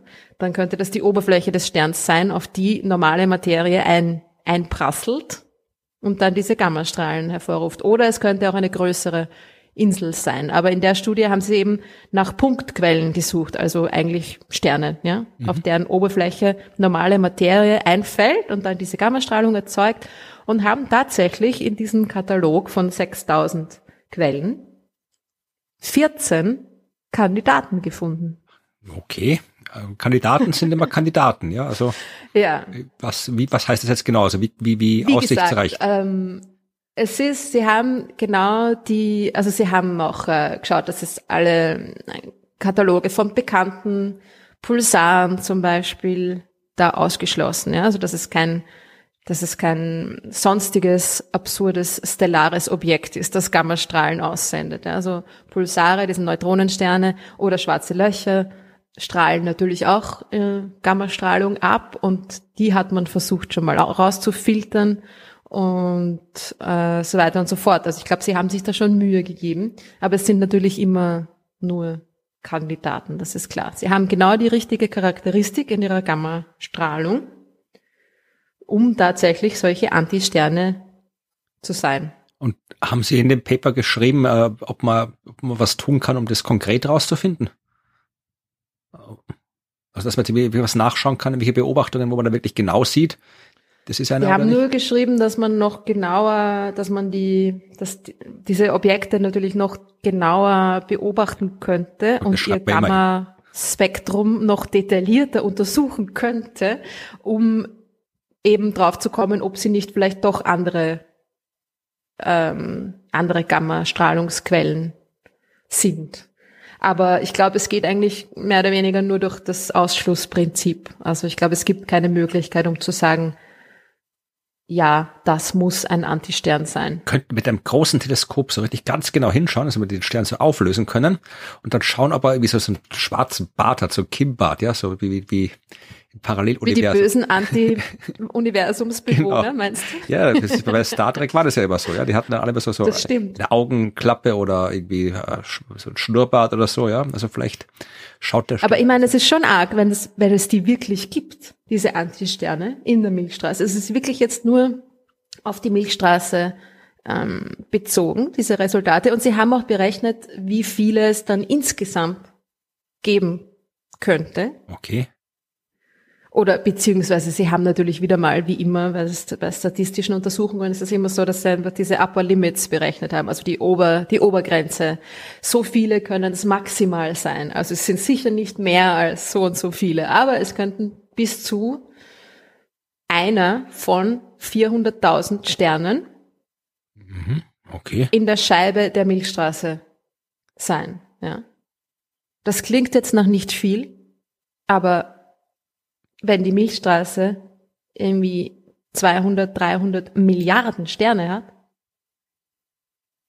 kommt man da schon wieder auf eine ganz schöne Anzahl. Ja? Also es könnte irgendwie ein paar hunderttausend dieser Antisterne maximal tatsächlich in der Milchstraße geben. Ich wollte gerade überlegen, ob man, ob man das noch irgendwie anders absichern kann, aber es gibt ja keine Sternkollisionen in der Scheibe. Das heißt, weil sonst könntest du ja sagen, ja, mit, wenn du, wenn da so und so viele Antisterne drin sind und die mit deren der Wahrscheinlichkeit mit normalen Sternen kollidieren, müsste man so und so oft nämlich gewaltigen Explosionen sehen. Aber es kollidieren ja, die Wahrscheinlichkeit für eine Sternkollision ist ja, ist ja äh, absurd gering. Das heißt, es hilft uns nicht weiter, dass man das Nein. irgendwie genauer herausfinden kann.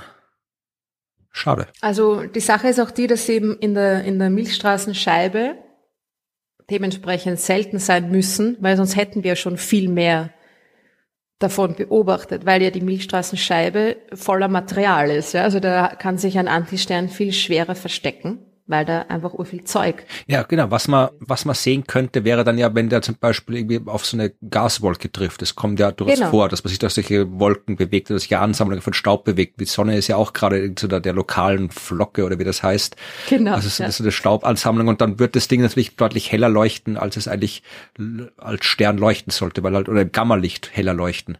Richtig, Und genau. sowas und beobachtet eben, man nicht.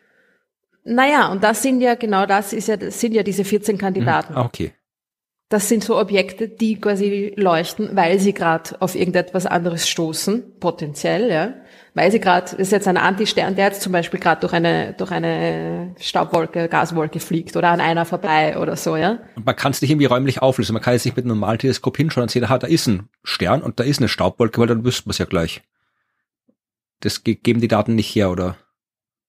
Ich weiß jetzt gar nicht, wie groß die Auflösung ist von, von diesem Fermi-Teleskop. Ich meine, an sich schon. Die Frage ist halt natürlich auch, ist das ein Stern, den man überhaupt so beobachten kann, wenn er möglicherweise irgendwo tief in der Scheibe der Milchstraße äh, versteckt ist?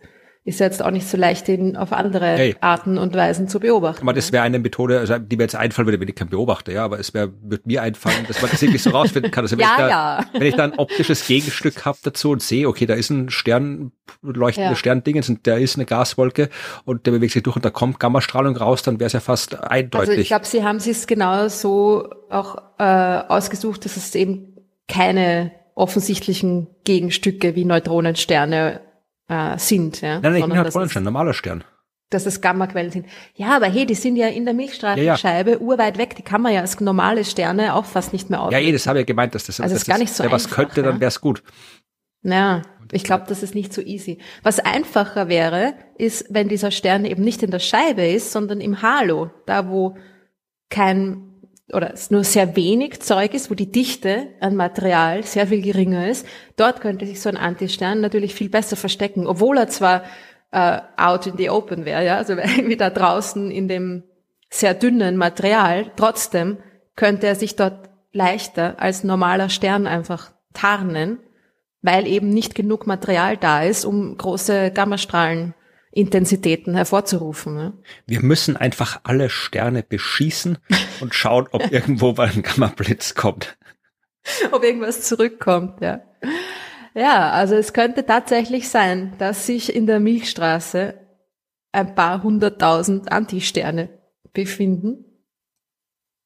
Cool. Wir wissen es nicht. Es könnte natürlich auch sein, dass es, wenn es diese Antisterne tatsächlich gibt, warum sollte es denn nicht ganze größere Antimaterieinseln geben, also ganze Antigalaxien zum Beispiel, Ja, natürlich. Also irgendwo auf einem, an einem ganz anderen Ende des Weltraums. Ja? Also es würde die, die Tatsache, dass es die, oder die Möglichkeit, dass es diese Antisterne tatsächlich gibt in großen Mengen, ähm, öffnet uns eine, eine, eine ganz neue Welt, eine ganz neue Anti-Welt. Antigalaxien, Antivirs. Vielleicht gibt's irgendwo einen Anti-Universums-Podcast. ja, da hoffentlich treffen wir die die. Ähm, das wäre ein großes Fest. Ja, aber da kannst du dich in Zukunft spezialisieren auf Anti-Astronomie. Du bist mhm. Anti-Astronomin. Mhm. Das, ist schon, das klingt schon gut, oder? Ja. Naja. Es ist ein bisschen gar hypothetisch vielleicht, also. Ja, ach gut, da gibt's in der theoretischen Physik wesentlich hypothetischeres Zeug, wo Menschen ihr, ihr Forschungsleben verbringen damit. Ja. Naja, also so viel auf jeden Fall zu dem, zu den Anti-Sternen, die ist jetzt eben ganz, wieder ganz anders, ne? Also nichts mit Neutrino, Astronomie und so weiter, sondern tatsächlich mit ihrer äh, Gamma-Annihilationsstrahlung. Das ist ein schwieriges Wort, ne? Annihilation. Annihilation. Ja, Auslöschung. Ja, möglicherweise entdeckt worden sind. Ja. Genau. Coole Geschichte. Und es gibt natürlich da auch gleich ein paar passende Fragen dazu. Dann leg los. Weil natürlich irgendwie, wie am Anfang schon angedeutet, die Antimaterie auch ein, eines eurer Lieblingsthemen ist, ja.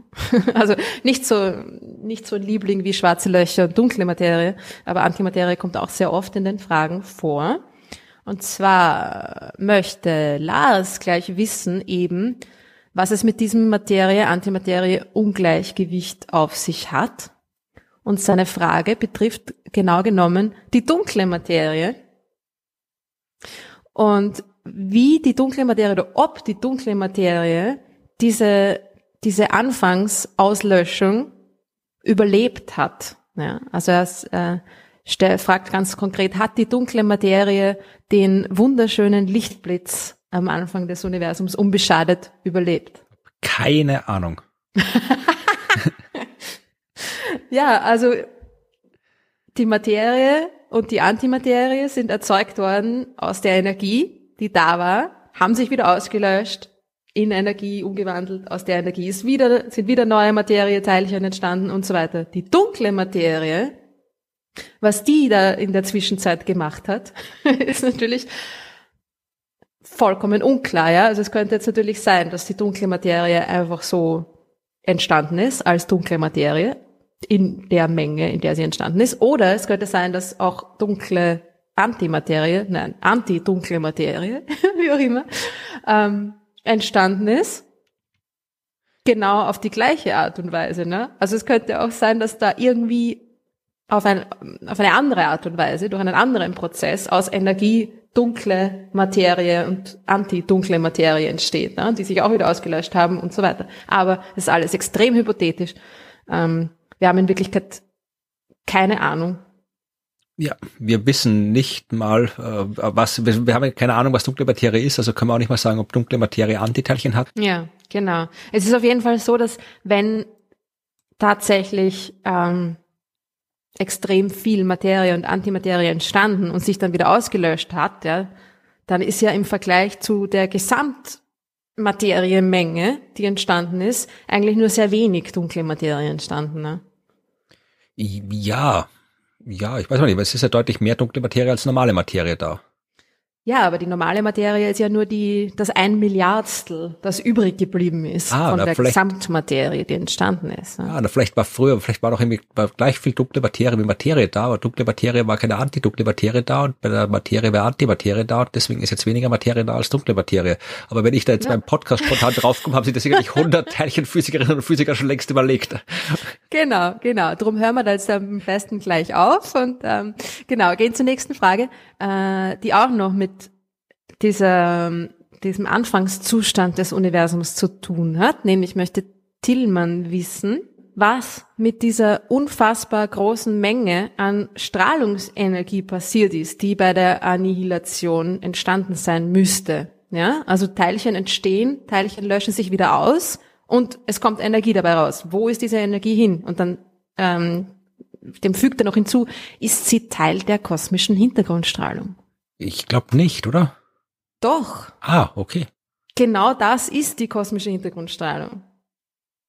Also diese Energie, man muss sich das so vorstellen, ja, die Energie im Urknall entsteht, wie, wie, warum und so weiter, hm, wissen wir nicht. Es ist auf jeden Fall extrem viel Energie da, extrem dicht, extrem heiß. Also es ist eigentlich eine Energiedichte, ja, auf die es ankommt. Und diese Energie wandelt sich um in Teilchen. Diese Teilchen wandeln sich wieder um in Energie. Das heißt, es bleibt ja die Energiemenge, die Energieteilchenmenge mehr oder weniger gleich. Es wird da keine zusätzliche Energie hinzugefügt durch diese Annihilation, ja? Die war ja vorher schon da, sonst wären die, die Teilchenpaare ja gar nicht entstanden. Ja, du, du hast recht, aber ich habe ja vorhin was ganz nur falsch gedacht, aber du, du hast da recht, natürlich die kosmische Hintergrundstrahlung war da, ich habe jetzt mit kosmischer Hintergrundstrahlung nur das verbunden, äh, das, was dann quasi 400.000 Jahre nach dem Urknall angefangen hat, sich auszubreiten. Das ist ja, die, die ist ja da nicht erst entstanden, das war mein Denkfehler, die ist vor, die war vorher schon da, die Hintergrundstrahlung, die ist nicht erst 400.000 Jahre nach dem Urknall entstanden. Da hat sie erst angefangen, genau. sich auszubreiten, aber die muss ja vorher es da gewesen sein, die Strahlung. Es ist so, dass die kosmische Hintergrundstrahlung natürlich in dem Sinne erst 400.000 Jahre nach dem Urknall entstanden ist, die, die wir sehen, ja, also die Photonen, die wir da sehen, wurden zum ersten Mal frei zu dem Zeitpunkt, ja, aber es ist die Energie, die am Anfang da war und diese Teilchen erzeugt hat, die dann wieder in Energie übergegangen sind, dann wieder in Teilchen, ja, das hat einfach so hin und her geschaukelt, ähm, die dann abgekühlt ist. Irgendwann war nicht mehr genug Energie da, um diese Teilchenpaare in großen Mengen zu erzeugen.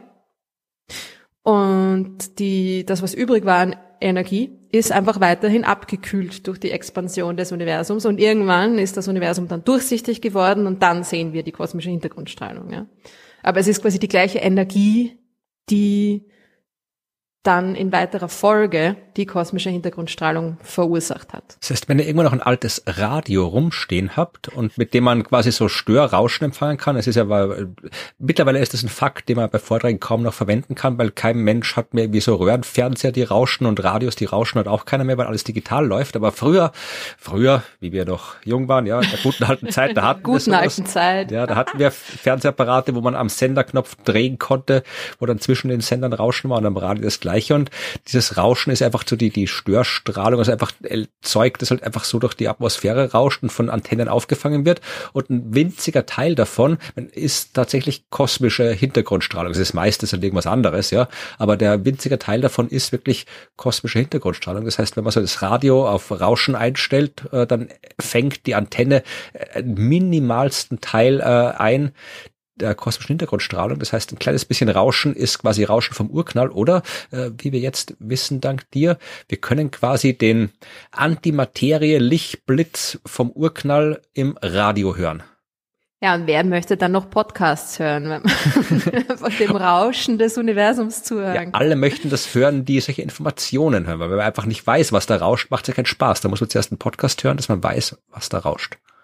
Genau. Und es ist auch irgendwie sehr schwer abzuschätzen, wie viel von diesem Rauschen da irgendwie kosmische Hintergrundstrahlung ist. Man findet die diversesten Quellen. Ja, vieles nicht. Von irgendwo von ein Prozent bis hin zu ähm, ein, ein Hunderttausendstel oder so. Also es ist irgendwie wenig auf jeden Fall. Aber es ist da ja. und real. Ich habe genau, irgendwo mal eine Rechnung, die, die, die vielleicht weiß jemand aus der Hörerschaft das, ja, weil ich habe eben die suche schon länger.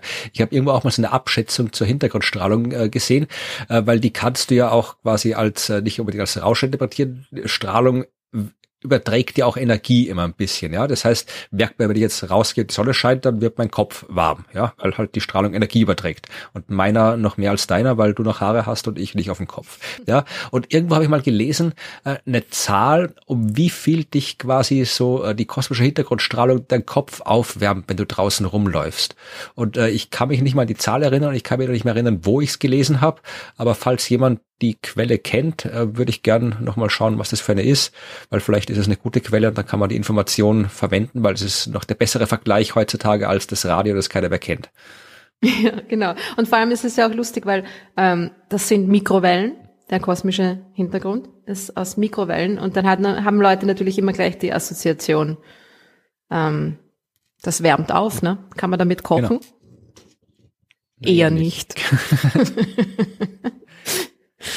Ja, aber es ist auf jeden Fall extrem faszinierend. Die kosmische Hintergrundstrahlung ist eines der faszinierendsten Kapitel des Universums, das es überhaupt gibt. Ja, im Universum ist auch der Hintergrund spannend. ja, genau. So ist es. Ich habe noch eine Frage für dich, ganz ja. speziell. Das ist eine sehr schöne Frage von Florian. Oh. Also einem anderen Florian. Der wissen möchte, ob man auf ähm, diversen kleineren Himmelskörpern, kleiner als der Mond natürlich, stehen kann. Und ob es da irgendwo eine Grenze gibt, wann etwas zu klein ist oder zu wenig Masse hat, dass man dort gehen, stehen, springen könnte. Wann man dann in den, in den Weltraum hinaus äh, driften würde, wenn man nur einen Sprung macht. Und wie das eben so ist mit, mit Asteroiden zum Beispiel, möchte er gern wissen, ob man auf denen herumspazieren kann. Ja, wie wir äh, alle wissen vom kleinen Prinzen, ja, äh, kann man auf kleinste Asteroiden stehen. Nein, das ist eine interessante Frage. Äh, die ist, ich kann es jetzt spontan nicht mit Zahlen beantworten. Also äh, man muss sich mal fragen, was heißt stehen? Also ich kann mich natürlich irgendwo hinstellen, wenn ich jetzt in der Schwerlosigkeit bin, auf der Raumstation zum Beispiel, ja, da ist Stehen schwer, ja, weil da ist tatsächlich, da bin ich schwerelos, äh, nicht weil die Anziehungskraft der, der Raumstation so schwach ist, sondern weil ich halt mit der Raumstation gemeinsam um die Erde herumfalle. Also ich kann meine Füße da schon irgendwo auf einen Boden, nicht im Sinne, aber auf eine Wand oder auf irgendwas drauf tun, aber äh, die werden halt dort nicht bleiben, weil schon die kleinste Störung reicht, um da halt wieder wegzudriften, weil wir dem freien Fall sind. Äh, wenn wir jetzt auf einem Himmelskörper sind, haben wir eine ähnliche Situation. Also äh, da hängt es dann teilweise davon ab, welche Form dieses Objekt hat und wie die Masse verteilt ist. Äh, denn ab einer gewissen Grenze, und die liegt so ungefähr bei ja, 600, 700.000 Kilometer rum, wenn wir davon ausgehen, dass das Objekt jetzt eine halbwegs normale Zusammensetzung hat, also jetzt aus ein bisschen Gestein und Eis besteht, ja, ab dieser Größe ungefähr reicht die Gravitationskraft, die das Objekt auf sich selbst ausübt, nicht mehr aus, äh, damit das Ganze äh, eine runde Form hat. Ja, also im hydrostatischen mhm. Gleichgewicht sagt man. Also dann zieht er sich unter seinem eigenen Gewicht nicht mehr äh, symmetrisch zusammen. Ja, und wir kriegen eben keinen runden Himmelskörper, sondern eben sowas Unförmiges, wie halt so Asteroiden, kleine Asteroiden ausschauen. Ja, oder wie, wer sich erinnert an die Bilder, die äh, die Raumsonde Rosetta von dem Kometen Churyumov-Gerasimenko gemacht hat. Das war ja auch komplett unförmig. Und da wird es interessant beim Stehen, ja. Ähm, wenn du da so wirklich ich verlinke nochmal Bilder, wer es nicht im Kopf hat. Also äh, Churimov Gerasimenko, bei dem als Beispiel bleiben. Das war ja so zusammengesetzt aus, das waren so zwei Brocken, ein größerer, ein kleinerer, alle so beide so ein paar Kilometer groß ungefähr, äh, größenordnungsmäßig so übereinander gesetzt, so ein bisschen wie so eine sehr, sehr verformte Badeente, genau. Mhm. Und da kann man sich jetzt vorstellen, ja, wenn ich jetzt auf diesem kleineren, auf dem Kopf der Badeente quasi stehe. Ja, dann habe ich quasi unter mir ein bisschen Masse, aber ich habe auch neben mir sehr viel Masse, weil da ist auch dieser größere Brocken, ja. Das heißt, da ist die Richtung, in die mich die Anziehungskraft zieht und die auch noch sehr, sehr schwach ist natürlich, aber in die Richtung, in der mich diese Anziehungskraft zieht, ist nicht unbedingt die Richtung, äh, die quasi äh, senkrecht durch meine Körpermitte nach unten geht weil dann äh, ist quasi mein lokales unten ganz woanders. Dann würde ich irgendwo vielleicht so, so schräg an der Seite, so am Hals von der Ente stehen, weil das der Punkt ist, wo mich die Anziehungskraft hinzieht. Und wenn du dann auch noch dort wärst, dann würdest du vielleicht irgendwo paar hundert Meter weiter woanders stehen und für dich wäre unten eine ganz andere Richtung, weil die Massenkonzentration, die die Gravitationskraft ausübt, eben nicht gleichmäßig verteilt ist. Das heißt, das bringt nochmal eine ganz andere Schwierigkeit in das Konzept des Stehens. Und äh, ich kann jetzt tatsächlich nicht sagen, äh, ab welcher Grenze das stattfindet, äh, ab wann man nicht mehr stehen kann, weil das kannst du auch irgendwelche Schuhe bauen mit, weiß ich nicht, Haken unten dran oder sonst irgendwas, dass du halt dann besser verankert bist. Gravity Boots. Ja, so machen sie auch die Raumsonden. Die haben ja auch irgendwie, die halt dann äh, landen wollten. Das war der Grund, warum Rosetta eben damals, also die, die, die Landeeinheit viele, warum die eben nicht korrekt gelandet ist. Äh, die weil das Problem eben war, wenn du damit drunter kommst, selbst wenn du langsam landest auf so einem Objekt mit schwacher Anziehungskraft, ja, dann prallst du wieder ab. Wenn du die Geschwindigkeit mhm. nicht exakt auf Null drosseln kannst, und das geht halt nicht so exakt, dann prallst du ab. Und deswegen hat die ein paar Mechanismen gehabt, um sich da zu verankern, unter anderem eben so eine Harpune, die sich dann quasi in den Boden schießt, damit sie sich festhalten kann. Und das hat halt nicht funktioniert. Und darum ist äh, viele die Landeeinheit quasi abgeprallt und so glaub, dreimal auf dem Boden aufgedetscht, bis sie dann irgendwann mal tatsächlich wirklich liegen geblieben ist. Also oh, das arme kleine Ding. Ja. Aber hat also ich habe mir es auch noch kurz angeschaut und zwar ist äh, was, was äh, Florian vielleicht mit seiner Grenze meint, zum Beispiel Phobos. Der, der kleine Mars. Ich glaube, Phobos ist ein Mond, da kannst du wirklich äh, aus eigener Körperkraft ins All springen. Genau. Also du könntest dort schon stehen, aber du würdest ungefähr nur ein Tausendstel deines Gewichtes wiegen. Also dein Gewicht quasi in Gramm statt Kilogramm. Und du könntest tatsächlich mit einem mm, guten Sprung dich ins, in, in den Weltraum hinaus befördern. Ja, das ist dann, wäre die Raumfahrt viel leichter dort. Aber darauf passen, einmal stolpern und schon. Ja, ja, ja. Genau. Aber es, äh, eh, es finde ich auch gut, wenn man sich so ein bisschen, wenn man versucht, die Perspektive mal ein bisschen so zu wechseln, ne? dass das einfach nur stehen nichts Selbstverständliches ist im Weltraum. Ja. Ich weiß nicht, ob, ob, war das eine ältere Frage oder kam die erst kürzlich rein? Oh, gute Frage. Weil Keine Ahnung. Seit ein paar Tagen äh, sehe ich äh, auf Twitter und glaube auf Facebook immer wieder so ein Video äh, durchrauschen, in so eine Computeranimation, wo du äh, so eine Person im Raumanzug, die auf den verschiedensten Himmelskörpern steht und in die Luft springt, wo du dann siehst, wie hoch sie kommt dabei. Das ist, also ich habe jetzt noch nicht, auf den ersten Blick hat es plausibel ausgeschaut, es ist sehr schön animiert. Ich weiß nicht, was die Quelle ist davon, also wirklich so, wo dann so der Staub noch aufstiebt vom Boden und du siehst halt irgendwie Merkur, Venus, Erde, Mars, Mond, wie hoch die da hüpfen und dann äh, habe ich gedacht, okay, was machen sie jetzt mit den anderen, Jupiter, Saturn? Da siehst du dann die, die, die Person auf so einer schwebenden Plattform Form in der Atmosphäre der Planeten stehen und wie hoch sie da hüpfen. Das ist halt nett. Also das ist irgendwie auf Jupiter, kommst du ja. irgendwie 20 Zentimeter hoch und dann irgendwie am Ende, ich glaube, es war eine amerikanische äh, Produktion, weil am Ende ist Pluto natürlich auch noch dabei. Und die Amerikaner wollen ja, dass Pluto weiterhin ein Planet ist. Und da kannst du, glaube ich, irgendwie sieben Meter hoch hüpfen, wenn du da hochspringst. Also äh, vielleicht, wenn ich das noch finde, das Video, und wenn ich es dann äh, die Quelle als halbwegs seriös befinde, dann äh, verlinke ich das auch noch. Das ist schön animiert, also es schaut schön aus. Mhm. Und man sieht wirklich, wie hoch man hüpfen kann, wenn man hochhüpfen kann. Ja. Und auf Phobos, wie gesagt, kannst du so hoch springen, wie du möchtest.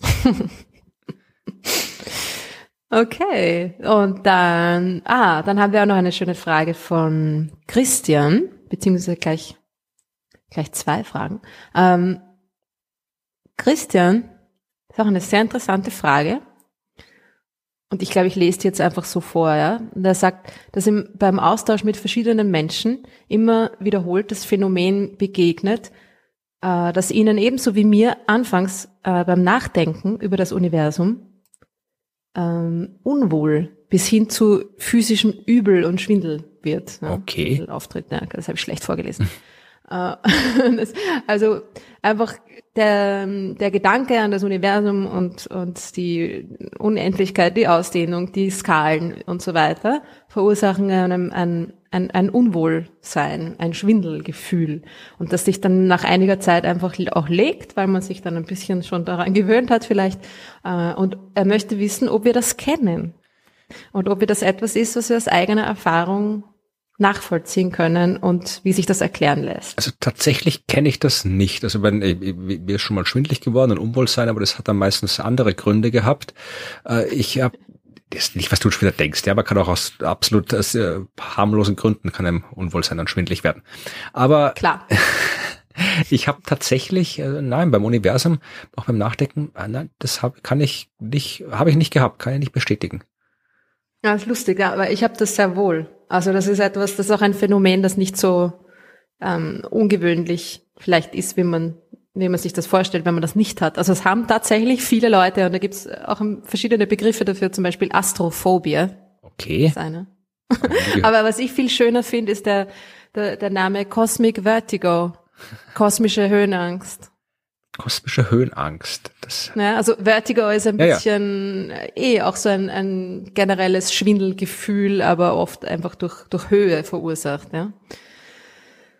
Das kenne ich schon. Also das, ich habe das sehr wohl. Also ich Wenn ich darauf schaue, dass man irgendwie so das Gefühl hat, dass es plötzlich unter einem ist und man da irgendwie hineinfällt in dieses Universum. Ja, es ist fast so eine Art Höhenangstgefühl. Ich kenne das sehr gut. Nee, das kenne ich nicht. Also was ich kenne tatsächlich, ich habe keine Höhenangst. Also ich habe tatsächlich kein Problem mit Höhe. Ich bin auch schon Bungee-Jumpen gewesen und so. Also das habe ich nicht. Aber was ich halt habe, ist, wenn ich tatsächlich irgendwo gefährlich in der Höhe bin oder scheinbar gefährlich. Ja, es gibt ja diese Panoramastege, wo du auf so über irgendwelche mhm. großen Abhänge dann rausgehst gehst und da wieder, obwohl ich, ich finde das super, weil ich das, wie gesagt, äh, auch cool finde, aber da habe ich wieder das Gefühl, du gehst da raus und, und äh, auch wenn ich jetzt äh, tatsächlich bewusst weiß, mir passiert jetzt nichts, das ist sicher, aber das ist so diese eine körperliche Reaktion, wo es das so ein bisschen so was innerlich zusammenzieht und so, also das kenne ich schon, dieses, diese rein körperliche Reaktion, wo ich bis heute nicht weiß, wo die genau herkommt, also ähm, wann man die hat und das kenne ich schon, aber ich habe tatsächlich so diese klassische Höhenangst oder eben auch bezogen auf die Astronomie habe ich noch nicht erlebt bis jetzt.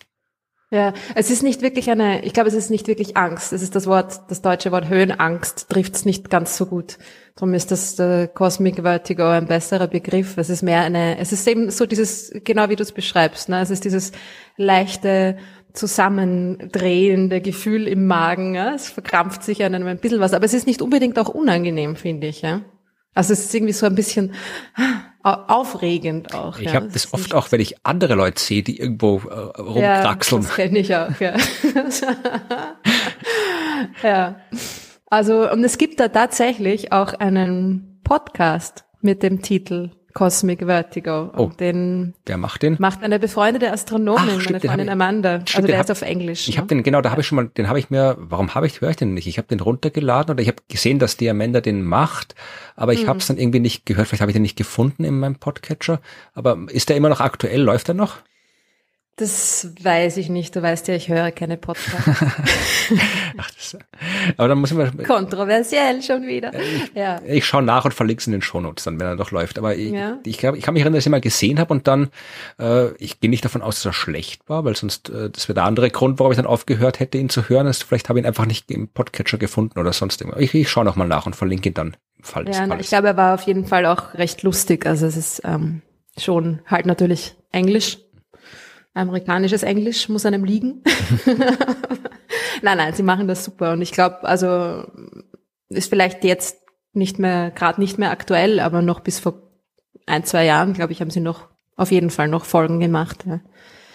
ja, schaut euch das an. Genau. Und dann ähm, gibt's noch eine zweite Frage von Christian, der, die sich eben auch schon wieder ein bisschen mit dem, mit dem kosmischen Hintergrund und mit dem Anfang des Universums beschäftigt. Nämlich möchte er wissen, ähm, ob das weiteste Licht, das wir empfangen können, tatsächlich aus 14 Milliarden Lichtjahren Entfernung kommt. Und äh, da es ja aus allen Richtungen von der Erde aus kommt, müsste man doch ein Zentrum des Universums irgendwo festmachen können oder eben einen, einen Punkt, aus dem sich das alles äh, ausgedehnt hat, das ganze Universum. haben wir das nicht schon beantwortet in unserer Kosmologie-Spezialfolge? Haben wir das schon des Universums. Da war sicher die mm. Frage, dass, ob's, wo der Mittelpunkt des Universums ist drin. Dann beantworten wir es einfach nochmal. Ich Weil diese Frage kommt, äh, kommt äh, immer noch ab und zu. Äh, und sie ist einfach es ist einfach so, dass es diesen Punkt nicht gibt, beziehungsweise dass dieser Punkt überall ist. Ja. Und genau darum ist ja auch die kosmische Hintergrundstrahlung überall. Also eben weil die von überall her kommt und aus allen Richtungen und überall um uns herum gleichmäßig ist, bedeutet das, dass dieser Urknall überall war und nicht an einem ausgezeichneten Punkt irgendwo, sondern alle Punkte man kann sich auch gibt, waren mal in, im Urknall drinnen, ja. Man kann sich auch insofern vorstellen, gut, vorstellen kann man sich eh nichts mit dem Ganzen, aber man kann sich insofern vorstellen, äh, dass ja der Urknall nicht im Universum stattgefunden hat. Ja, also da war kein Universum und in dem hat es an einem bestimmten Ort Bumm gemacht und dann ging von dem aus alles aus, sondern äh, das gesamte Universum ist beim Urknall entstanden. Das heißt, das Universum war beim Urknall ein Punkt und dieser Punkt ist größer geworden. Ja, das heißt, der Urknall, also alle, alle Punkte, die es heute gibt, waren in diesem einen Punkt damals konzentriert, zusammengedrückt.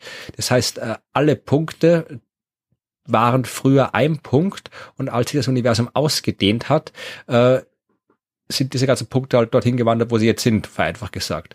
Und damals war aber jeder Punkt der Punkt, in dem das Universum entstanden ist und jeder Punkt der Punkt, aus dem die Hintergrundstrahlung kommt. Und deswegen kommt die Hintergrundstrahlung heute halt aus jedem Punkt des Universums und deswegen ist jeder Punkt ähm, der Punkt, an dem der Urknall stattgefunden hat.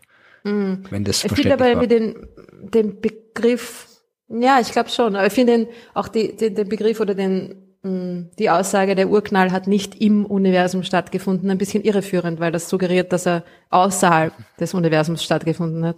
Und dann fragen sich die Leute wieder, hä, aber außerhalb, was ist da außerhalb? Gibt es ein außerhalb und so weiter. Ne? Also es war, der Urknall hat nicht an einem Punkt im Universum begonnen, sondern der Urknall war das Universum, ja, war alles im Universum. Ja, alles der im Punkt, Universum hat im Urknall begonnen. Ja. Der Urknall war der Punkt, an dem das Universum begonnen hat. Genau. Und der ist jetzt überall, dieser Punkt. okay, haben wir das auch beantwortet. Sehr gut. Und dann gibt's noch eine letzte Frage. Die ist auch, die ist auch super. Die ist schon eher älter. Äh, Und zwar ist sie von Dimi, der wissen möchte, wie sich Plasma anfühlen würde. Ja, also Plasma eben der Zustand, in dem das ganz frühe Universum ähm, war, in dem das Universum war, als es diese, diese kosmische Hintergrundstrahlung aus, ausgesendet hat. Ja. Da war das ganze Universum plasmaförmig. Jetzt ist ein Plasma zum Beispiel ein Stern. Ja. Ein Stern ist das klassische Beispiel dafür. Äh, genau. Und wie, wie fühlt sich das an? Eher breiartig oder doch gasartig? fragt er. Ja. Okay, ich habe keine Ahnung. Ich meine, es wird, muss sich mal heiß anfühlen, würde ich sagen, weil es war auf jeden Fall heiß. Ja, ich glaube, es ist irgendwie, wenn es ums Fühlen geht, äh, eher problematisch, dass es so heiß ist, also immer mindestens mehrere tausend Grad heiß, Plasma, ja, dass es einfach so heiß ist, dass das mit dem Anfühlen schwierig wird. Ja, also ich, ich habe gerade mal geschaut, also ich habe kurz wieder gegoogelt, äh, es gibt etwas, das heißt kaltes Plasma oder nicht thermisches Plasma, also Plasmen, die sich nicht im thermischen Gleichgewicht befinden, äh, wo äh, die Temperatur, also wo auch der Druck auch gereinigt sein kann, also die können anscheinend auch, auch äh, Niedrigtemperaturplasma geben. Und äh, ohne jetzt, ich verlinke einfach was, weil ich verstehe das selbst nicht, weil da geht es nämlich um Medizin. Das heißt, äh, es gibt eine Plasmamedizin und du Aber kannst bist du dir sicher, dass das nicht um Blut, Blut Nein, nein, nein, nein, nein, nein nicht, nicht, um, nicht um Blut. Es steht tatsächlich hier äh, die Anwendung von physikalischen Plasmen für therapeutische Zwecke.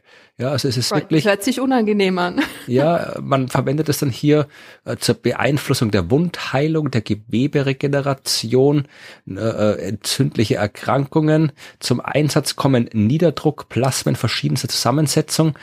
Typische, also ich habe keine Ahnung. Das, kenn, das, das kann Mm, Okay, ich nein, tatsächlich ich meine, nicht ist- leisten, da kenne ich mich nicht aus. Äh, Aber geh doch einfach zum Arzt und frage ihn mal, ob er dir mal so ein Niederdruckplasma äh, auf die Hand geben kann. Ich habe keine Ahnung, was man damit Und macht. dann sag, und dann sag uns Bescheid, wie es sich angefühlt hat. Ja. Genau.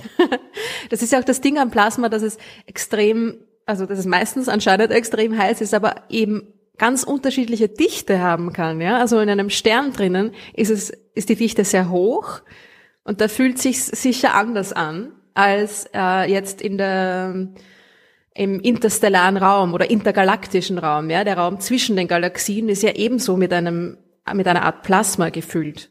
Das ist aber extrem dünn. Ja? Also es sind dieses Plasma kann sehr, sehr unterschiedliche Zustände annehmen. Ja. Aber ja, frag einfach mal deinen Hausarzt. Ein kaltes Plasma, ich zitiere nochmal, ist ein gasförmiger Mix niedriger Energie aus ionisierten Molekülen, Elektronen und Staubpartikeln.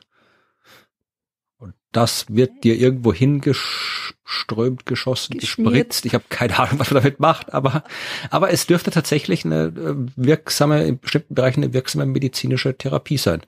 Sehr interessant, habe ich auch noch nie gehört, aber ja, Ja, da, vielleicht, vielleicht gleich bei meiner bei meiner Astronautenuntersuchung genau. ausprobieren. Genau, sagst du möchtest gerade einmal hier der Flug äh, Gesundheitsuntersuchung und ein Schuss kaltes Plasma. Mm. Das ist ja etwas uh, something to look forward to, ne? Genau. Gut, äh, das war's von den Fragen. Und ich glaube, wir haben jetzt noch einen, einen weiteren Programmpunkt, oder? Genau, äh, es gibt ja äh, seit letzter Folge die kurze Rubrik äh, Neues von der Sternwarte, habe ich sie mal genannt. Äh, Wir haben ja in der letzten Folge über das Astronomiestudium gesprochen und die Leute haben sich sehr gefreut, äh, deine Homepage äh, gefunden Ja, zu haben. Wo wir, wir haben über unser eigenes Studium gesprochen, weil natürlich wir viele Fragen übers Studium immer bekommen.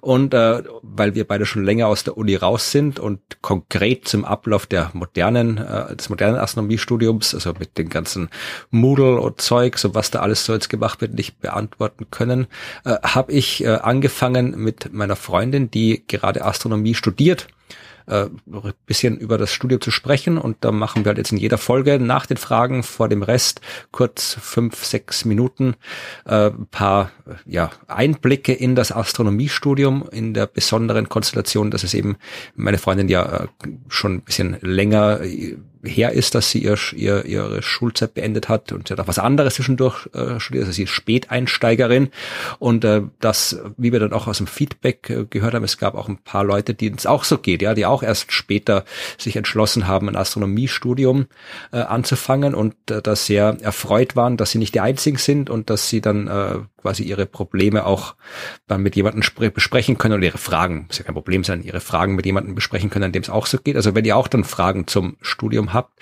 und speziell Fragen, wie es ist, wenn man ein Studium erst äh, anfängt, wenn man schon was anderes studiert hat, schon gearbeitet hat, dann ja, schickt sie uns. Äh, alle Fragen übrigens immer an fragen@dasuniversum.at. Schickt uns das und alles, was das Studium betrifft, das äh, leiten wir dann gerne an Evi weiter. Und in dieser äh, letzten Einblick haben wir ein bisschen darüber gesprochen, äh, ja, ähm, was einen dazu bringen kann oder davon abhalten kann, äh, Astronomie zu studieren und was es braucht, um sich zu trauen, Astronomie zu studieren. Das kommt jetzt. Wir sind wieder hier, um über das Astronomiestudium zu sprechen mit Evi. Hallo. Oh, hallo. Ja, hallo. Äh, wir haben beim letzten Mal kurz darüber geredet, dass du dich ja erst sehr spät entschieden hast, Astronomie zu studieren, nachdem du schon fast 20 Jahre lang äh, gearbeitet hast und davor was anderes studiert hast. Und ähm, meine letzte Frage an dich beim letzten Mal war ja, ähm, wieso du das nicht früher gemacht hast. Wieso hast du nicht Astronomie studiert, so wie halt äh, die Leute nach der Schule, die sich für Astronomie interessieren, halt an der Uni Astronomie studieren. Und du hast gesagt, du hast äh, bist nicht auf die Idee gekommen, ja, richtig, ja. Ja, aber das ist normalerweise also äh, die Idee, also ich habe ja auch nach der Schule Astronomie studiert und ich habe ich habe mich für Astronomie interessiert und habe gedacht, okay, das ist sehr cool, mit dem will ich mich weiter beschäftigen und dann habe ich halt gedacht, okay, dann mache ich das halt jetzt. Also äh, wie gesagt, die die Idee war eigentlich in Interesse angelegt. Also was war das? Mhm. Gab es irgendwelche konkreten Hinderungsgründe? Also irgendwas musste ich ja davon abgehalten haben, diesen Gedanken weiter zu verfolgen. Ich glaube, dass ähm, meine Entscheidungsgrundlagen damals eine andere waren, als sie es heute sind. Also ich glaube, dass oder ich denke, dass ich damals ähm, die Wahl des Studiums schon darauf ausgelegt habe, dass ich es erstens schnell studieren kann ähm, und wo ich dann auch relativ unter Anführungszeichen sicher einen Job bekomme. Also es war bei mir vielleicht auch nach, nach wirtschaftlichen Überlegungen ähm, und die Werbung hat mich damals sehr interessiert auch. Also ich wollte in die Werbung eigentlich auch gehen. Ähm, und deswegen war da, glaube ich, die, die Entscheidung dann eher so in die Richtung. Also, und vielleicht ähm, hätte ich es mir auch gar nicht zugetraut. Also ich kann, also vielleicht ist es ein bisschen feige, äh, vor allem jetzt auch so zurückblickend das zu betrachten. Ähm, ich glaube, dass ich auch ein Studium wählen wollte, bewusst, wo ich es mir zugetraut habe, dass ich es auch auf jeden Fall schaffe. Hätte es was geholfen, wenn dich jemand quasi äh, animiert hätte und gesagt hätte, irgendwie, wenn du, wenn dich das interessiert, dann mach's.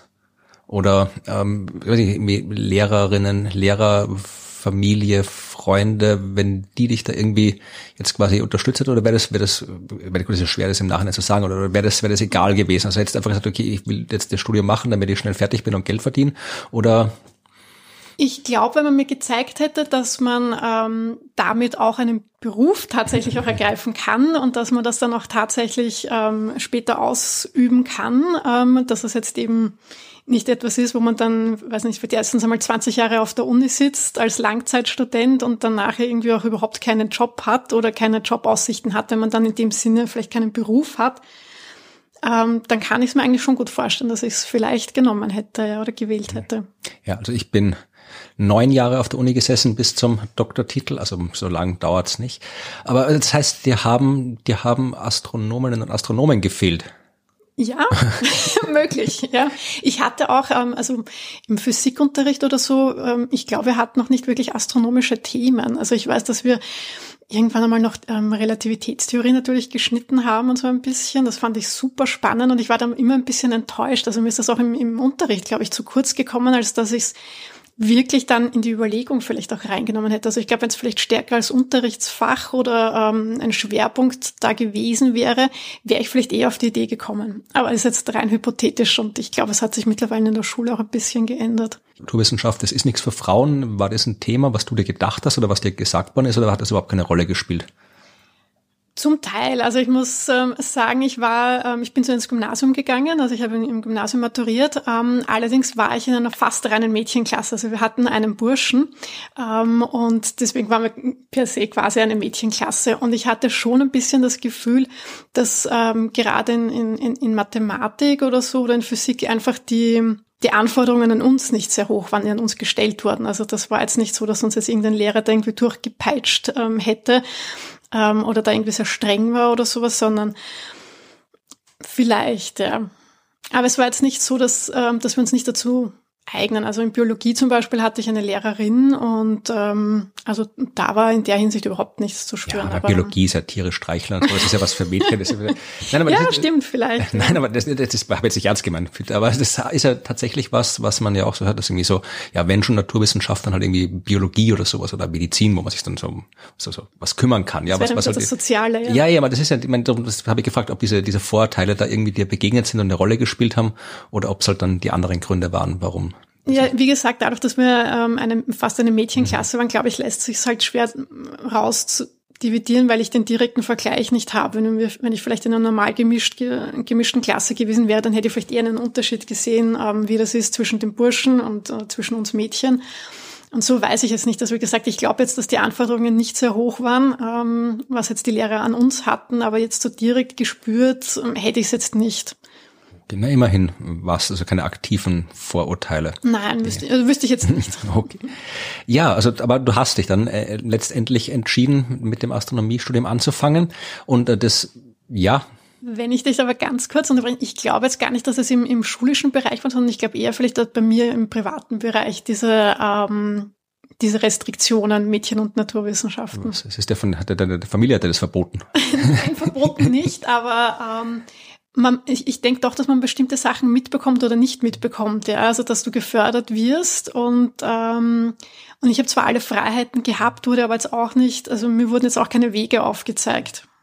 Okay, also das ist auch das, was wir bei ihr schon beim letzten Mal gehabt haben. Also es haben quasi, es haben die die astronomischen Vorbilder gefehlt. Also Menschen, die tatsächlich Astronomie als Beruf betreiben oder Astronomie studieren und davon im Prinzip so, ey, das, was, ja, was, was mein Job ist und der Job unseres genau. Podcasts und was jetzt glücklicherweise sehr viel mehr Menschen tun, nämlich halt äh, Menschen aus der Wissenschaft, die über Wissenschaft berichten. Also wenn du damals schon hier, hier im Internet Leute gesehen hättest auf YouTube, die von Astronomie erzählen oder im Podcast, so wie wir ihn hier machen, von Astronomen und Astronomen, die erzählen, dann hätte es vielleicht dazu geführt, dass du früher angefangen hättest. Kann gut sein, ja. Gut, dann ist ja schön, dass, dass das, vielleicht, ich hoffe, das äh, ist allgemein gültig, weil wenn das hier helfen kann, Leute dazu zu motivieren, dann ist es gut. Aber wie gesagt, du hast genau, erst, mach auf jeden Fall weiter. ja, du hast erst spät angefangen mit dem Studium. Das bringt natürlich, ich meine, ein Studium an sich ist schon was, was nicht so einfach ist. Ähm, äh, ein Studium, das man erst später anfängt, äh, wenn man schon lange berufstätig war, ist noch ein bisschen schwieriger. Und äh, was da genau die Schwierigkeiten sind, äh, wenn man so spät erst ein Studium anfängt, das werden wir dann das beim nächsten nächsten Mal anhören und dann natürlich auch ähm, im Laufe der weiteren Folgen konkret, was im Astronomiestudium so alles passiert. Aber vielleicht so als kleinen Spoiler, also kannst du kurz so, ganz kurz, was war wirklich das größte Problem, das dir begegnet ist beim Einstieg in das Astronomiestudium? Man sollte nicht unvorbereitet einsteigen. Also ähm, Mathe, äh, Mathematik ist sicher eine, eine Hürde und da darf man sich nicht schrecken davor. Gut, also ich bin tatsächlich unvorbereitet eingestiegen. Ich war der schlechteste in Mathematik in der Schule, aber gut, ich habe mich auch nicht geschreckt davor. Ich war einfach nur schlecht, weil die Schule schlecht war. Also das werden wir dann aber im nächsten genau. Mal genau ausdiskutieren, wie das ist. Und ja, bis dahin, vielen Dank. Gerne, bis dann. Bis zum nächsten Mal. So, und jetzt sind wir wieder da. Warst du vorbereitet auf das Studiobrot? Nein, überhaupt. Noch viel weniger. ja.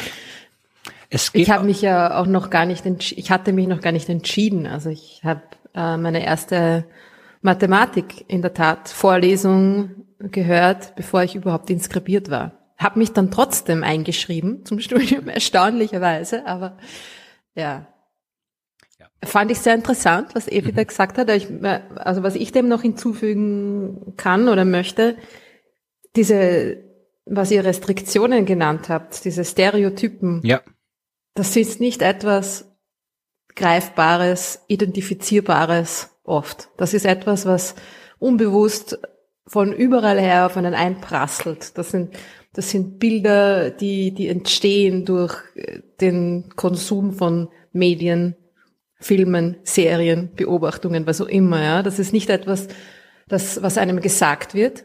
Du bist ein Mädchen. Das war früher so, ja. Also, ich habe mit, mit vielen Leuten darüber gesprochen und auch mit etwas älteren Jahrgängen, die gesagt haben, ja, in den 70er Jahren hat man dir gesagt, ähm, wir können dir leider nur die Hälfte von dem Gehalt eines Mannes anbieten, weil du eine Frau bist. Und äh, diese Zeiten sind glücklicherweise vorbei. Aber es ist halt einfach so, dass diese Restriktionen unter Anführungszeichen jetzt zu solchen Soft Problems geworden sind. Ja? Also es ist nicht mehr so offensichtlich und darum auch schwerer damit umzugehen, ja? weil es einfach trotzdem noch da ist und von überall her ähm, kommt, ja, ja und man einfach damit umgehen muss. Man sieht das halt, also man sieht, wenn man es sieht, du hast gesagt, man sieht es nicht immer oder man merkt es nicht immer direkt, aber man sieht es zum Beispiel, wenn man in ein Spielzeuggeschäft geht, also da ha, gibt ja. das ganze gegenderte Spielzeug, wo irgendwie das Lego für Mädchen ist rosa und da kannst du dir irgendwie ein Haus mit Pool oder einen Friseursalon bauen und das Lego für Lego Friends, genau. Genau, und dann gibt's mit den anderen, da hast du halt dann die die Abenteuer, die Erforscher, die Piraten oder Ritter oder sonst irgendwas. Also, und das, ja, das, das, natürlich, das ist auch das, was wir da noch ein bisschen angesprochen haben. Es fehlen halt, ja, es fehlen halt die Vorbilder. Wenn du halt siehst, dass äh, erstens siehst, dass ganz viele Menschen, dass Menschen überhaupt Astronomie machen als Job betreiben, dann kommst du auf die Idee, dass das auch was für dich sein könnte. Und wenn du halt dann aber immer nur siehst, äh, als Frau immer nur siehst, dass äh, nur Männer siehst, die den Job machen, dann kommt dir vielleicht gar nicht die Idee, dass du als Frau das auch machen könntest. Ja. Und niemand geht freiwillig den Weg, der schwierig erscheint. Ja, also das ist irgendwie so funktionieren natürlich unsere Gehirne in erster Linie verfolgen wir Gedanken, die uns leicht fallen und die uns leicht kommen. Ne? Und dann mir ist es auch mit der Naturwissenschaft, also mich hat Mathematik schon immer sehr interessiert, was ja auch dann interessant war an der Uni, war es plötzlich ganz anders, kein Wort mehr verstanden. Ähm, aber mir war das jetzt auch ich wollte das, ich wollte auch lange Zeit Biologie studieren, ne? Also. Ja, ist auch nichts Verwerfliches. Also ist nichts Verwerfliches dran, natürlich nicht. Aber es ist einfach das, was einem einfällt, ja. Es wird, es, man kommt zuerst mal auf die Idee, die einem suggeriert wird oder die einem, die leicht zugänglich ist fürs, fürs eigene Denken, ja. Daher kommen diese, diese Biases, ja, diese, ja. Ja, wir werden in den nächsten äh, Rubriken Folgen von Neues vor der Sternwarte. Ich überlege noch, ob das noch ein guter Titel für die Rubrik ist oder nicht. Ähm, Klingt irgendwie ein bisschen, ich weiß auch nicht. Ja. Es hat für mich ein bisschen einen, ich kann es gar nicht sagen, aber irgendwas, irgendwas ist, äh, es verursacht mir leichtes Cosmic Vertigo, glaube ich. ja, schauen wir mal. Aber auf jeden Fall, wir werden dann eh noch ein bisschen genauer über die, diese Schwierigkeiten sprechen. Also jetzt vielleicht auch über die konkreteren Schwierigkeiten, weil du hast ja dann äh, die gleichen Schwierigkeiten, die du ja schon mal so hast, bevor du überhaupt anfängst in einem unter Anführungszeichen normalen Studium, hast du ja noch mehr, wenn du dann halt äh, das Ganze machst, wenn du schon als äh, nach einem Berufsleben anfängst, da kommen ja nochmal ganz neue Schwierigkeiten dazu. Mm. Und die werden wir noch ein bisschen besprechen und dann halt dann das, den eigentlichen Teil, also wirklich, was passiert jetzt gerade, ja, also zum Beispiel, wie wir welche Vorlesungen macht man. Ja, viele Leute glauben ja, man geht auf die Sternwarte und man steht Astronomie und dann verbringt man die Zeit damit und schaut nächtelang durchs Teleskop sich den Himmel an und diskutiert über Aliens und UFOs und ähm, schaut sich Science-Fiction-Filme an. Und ein bisschen was davon stimmt, aber das meiste davon. Sagen so, anders ist es auch für mich. Ja, naja, es ist schon insofern anders, als dass du halt die ersten Jahre oder die ersten äh, Semester halt mit viel Mathematik, mit viel Physik verbringst und mit eher wenig Astronomie. Also es ist nicht ganz so, wie man sich's vorstellt. Aber wie gesagt, das das, das äh, besprechen wir dann alles noch in den kommenden Folgen der Rubrik. Und wie gesagt, wenn ihr Fragen über das Studium habt, äh, auch ganz konkrete Fragen zum Studium, wann, wo, wie, was abläuft, schickt sie uns und ähm, wir leiten die dann weiter an Evi, die euch das beantworten kann oder euch äh, erzählen kann, wie es halt so läuft auf der Sternwarte. Und genau. Was und kommt jetzt? Nun haben wir noch äh, Dankesworte anzubringen. Dankesworte, dann bringe, bring, bring das Danke. es geht natürlich um euch und eure Unterstützung. Wir bedanken uns wieder mal, wie immer, wie jedes Mal, ganz, ganz, ganz herzlich für all die Unterstützerinnen und Unterstützer dieses Experiments, dieses Podcasts. Ähm, es gibt verschiedene Möglichkeiten, wie ihr uns unterstützen könnt. Was ihr vielleicht wissen solltet, ist, dass ähm, wir von niemanden außer euch Geld bekommen für die Arbeit, die wir hier tun. Ähm, es gibt die Möglichkeit, uns einfach über PayPal Geld zukommen zu lassen. Und das haben seit der letzten Folge auch einige Leute gemacht. Und zwar waren das Christian, Tobias, Stefan, Göran, Florian, Georg, Wiebke, Matthias. Die Matthiasse tun sich wieder hervor. Die Statistik weitergeführt? Nein, habe ich leider nicht. Das machen wir nächstes Mal wieder. Okay, ja, wenn ich, ja okay. ähm, äh, Cedric, Tobias, noch ein Matthias, Martin, ähm, Thomas, Markus, Alexander, Thomas, Jochen und Johannes mit Ja. einem sehr kreativen Beitrag. Also- 42,42. Vielen Dank. Ich weiß gerade, ich, ich glaube, Matthias war Nummer eins der, der Namensliste und ich glaube, die Thomasse waren weiter hinten. Also ich glaube, die könnten jetzt unter die Top 3 aufgerückt sein, weil da waren jetzt Ich zwei glaube, Thomas dabei. Thomasse könnten mittlerweile auch schon wieder äh, gut dabei sein, ja. Ja, Total. schauen wir mal, wie es steht. Genau. Und dann gibt's auch noch die Möglichkeit, uns regelmäßig zu unterstützen über eine Art ähm, Abo, das ihr abschließen könnt, wenn ihr das wollt. Das ist natürlich ähm, gut für uns, weil wir da eine gewisse Planungssicherheit auch haben, aber es bleibt natürlich alles ganz euch überlassen. Äh, und es gibt die Möglichkeit eben, wie gesagt, regelmäßige Unterstützungen über Steady und Patreon uns zukommen zu lassen. Und das haben seit dem letzten Mal gemacht äh, Jan, Erik und Max auf Steady und Stefan, Thomas, Edith und Jochen auf Patreon. Vielen herzlichen Dank. Ja, ganz vielen Dank. Und äh, ich muss mich gleich mal entschuldigen, und ich habe mich eh schon schriftlich auch entschuldigt. Äh, wir versprechen ja, oder wir haben ja auch versprochen, äh, man kann einen Gruß vom Universum bekommen, äh, was darin besteht, dass wir euch eine Grußkarte vom Universum schicken. Und erstens äh, habe ich die, die noch ausständig waren, die waren schon ein bisschen länger ausständig, äh, was daran liegt, dass äh, Ruth und ich uns nicht so oft in Person sehen, wegen Corona und so allem. Äh, das heißt, es hat, Leute mussten ein bisschen warten und vor allem äh, bei Patreon, da, da gibt's ja auch, kann man auch mal so angeben, äh, dass man ab einer gewissen Spendengrenze quasi so, so automatische Goodies bekommt. Und ähm, da war eingestellt, dass man eben auch Karten bekommt. Und ich habe aber irgendwas über die, bei diesen Nach Benachrichtigungseinstellungen nicht ganz äh, gecheckt. Jedenfalls waren da sehr viele Leute, die offensichtlich, die schon auf ihre Karte gewartet haben, die auch ihre Adressen angegeben haben und die keine Karte bekommen haben. Aber diese Karten sind jetzt ähm, unterwegs, unterwegs zu Ruth und wenn sie bei Ruth angekommen sind, äh, dann mit dann auch beide Hälften des Universums äh, quasi äh, ihre Unterschrift äh, geleistet haben, äh, werden sie sofort auf den Weg zu euch gebracht. Also wenn ihr so in, sagen wir mal, zwei Wochen noch immer nichts vom Universum gehört habt, aber was hören solltet, dann schreibt mir jetzt bitte einfach eine Nachricht, dann korrigieren wir das. Aber die Post Die vom Universum. aus dem Universum kommen aus allen Richtungen gleichmäßig zu euch an.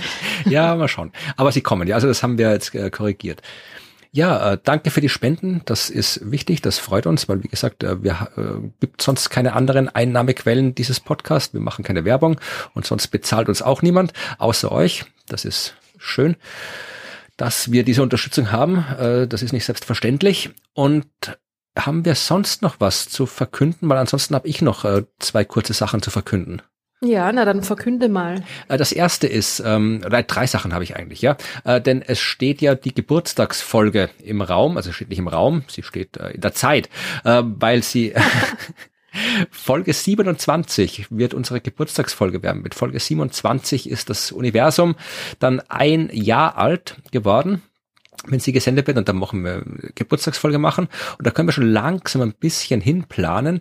Äh, ich habe mir gedacht, äh, wenn ihr uns was schreiben wollt äh, zum Geburtstag, dann macht das. Äh, vielleicht, wenn ihr uns erzählen wollt, was ihr, wie ihr auf den Podcast gekommen seid, äh, was euch besonders gefallen hat in diesem Podcast, was ihr uns wünscht zum Geburtstag oder in welcher Situation ihr den Podcast hört, vielleicht sogar mit Fotos oder sowas. Das wären nette Nachrichten, die wir dann in der Geburtstagsfolge präsentieren können. Wenn ihr die Möglichkeit habt, könnt ihr uns auch eine Botschaft äh, irgendwo in einem Mikrofon sprechen und uns die Audiodatei zukommen lassen, weil dann können wir, wenn es ein besonders schöner Geburtstag Die wäre leichter zu präsentieren als ein Foto, ne? Genau, ja. Dann können wir diese Botschaft dann auch per Audio mit einspielen. Also wenn ihr uns was zum Geburtstag sagen wollt, zum Podcast selbst, äh, Anregungen, Kommentare, was auch immer ihr uns äh, nach einem Jahr Universum erzählen wollt, dann macht das. Das würden wir dann in die Geburtstagsfolge einbauen. Das würde uns freuen freuen. Ansonsten überlegen wir bis zum nächsten Mal noch ein bisschen konkreter, was im Geburtstag äh, stattfinden wird. Aber bis dahin, wie gesagt, schickt uns was, fragen at dasuniversum.at, hello at dasuniversum.at geht auch, wenn ihr uns da was hinschicken wollt. Und dann äh, mache ich mir immer wieder Gedanken, wie man verschiedenste Medien zur Wissenschaftskommunikation nutzen kann. Und eines, was ich noch nicht genutzt habe, ist äh, Telegram. Ja, also Telegram gibt's ja auch als, äh, gut, da treffen sich die ganzen Verschwörungstheoretiker und andere Deppen, aber man kann auch ähm, sinnvoll äh, kommunizieren über Telegram. Und ich habe gedacht, vielleicht kann man da Wissenschaftskommunikation machen. Ich weiß zum Beispiel, dass die Helmholtz-Gemeinschaft einen Telegram-Kanal betreibt und da Wissenschaftskommunikation macht. Und ich habe mir gedacht, vielleicht kann man das auch mit dem Universum machen. Da kann man dann zum Beispiel auch Audiodateien hinschicken. Das wäre ganz praktisch äh, für die Geburtstagsfolge. Deswegen habe ich einen Telegram-Kanal angelegt. Ich habe aber keine Ahnung noch, wie das funktioniert. Das heißt, ich habe mal den Telegram-Kanal angelegt und ich weiß aber nicht, ob man jetzt äh, so einen Telegram-Kanal einfach finden kann oder ob man irgendwas machen muss, damit man gefunden wird. Also schaut einfach mal, wenn naja, ihr. du musst dich über die Telefonnummer vernetzen. Ja, weiß ich Na? nicht. Man kann auch, man kann auch einfach äh, Telegram-Kanäle suchen. Also wenn man, wenn man mal bei Telegram, du musst die, um dich anzumelden dort, musst du halt irgendwie mit der Telefonnummer reingehen, ja, damit du überhaupt Telegram benutzen kannst, soweit ich weiß. Ja, aber wenn du mal da bist, dann brauchst du, glaube ich, keine Telefonnummer. Also das ist das, was ich sage. Ich werde das noch klären bis zum nächsten Mal. Aber äh, wenn ihr das äh, hört und wenn ihr Telegram benutzt, dann schaut doch einfach mal, ob ihr unseren Kanal findet. Und wenn ihr dort seid, äh, sagt Hallo oder vielleicht habt ihr auch Adminrechte, weil ihr was nicht gescheit eingestellt habt, dann macht ihr was anderes. Aber äh, schaut mal, wie zugänglich und leicht zu finden dieser Telegram-Kanal ist. Das würde mich interessieren. Und äh, bis zum nächsten Mal überlege ich mir genauer, wie das funktioniert und was man da alles äh, veranstalten kann. Ja, das war, ja, was ich noch. Ich kenne mich auch nicht wirklich genau aus damit, aber ich hoffe, ihr ja, na, wir werden es ja sehen, was passiert. Also der, mhm. der, der Kanal ist da äh, und äh, wenn ihr ihn findet, dann sagt uns doch Bescheid, dann überlegen wir uns, was, was man damit anstellen kann. Ja, sonst habe ich, glaube ich, nichts mehr zu verkünden, zu sagen. Wir haben alles erzählt, alles beantwortet, alles gesagt. Hast du noch was zu sagen? Es ist, es bleibt nicht und uns bleibt nichts mehr. Dann bleibt dir noch äh, die Verabschiedung. Außer macht's es gut und bis zum nächsten Mal zu sagen. Wir freuen uns auf eure Suggestionen für den Geburtstag. Wir freuen uns auf eure Telegram-Suggestionen. Und ist Suggestionen überhaupt ein deutsches Wort? Glaub ich weiß nicht. nicht. Aber wenn ihr mein Österreichisch versteht, versteht ihr auch mein Denglisch. Insofern äh, danke fürs Zuhören. Alles Liebe aus dem Universum und bis zum nächsten Mal. Tschüss.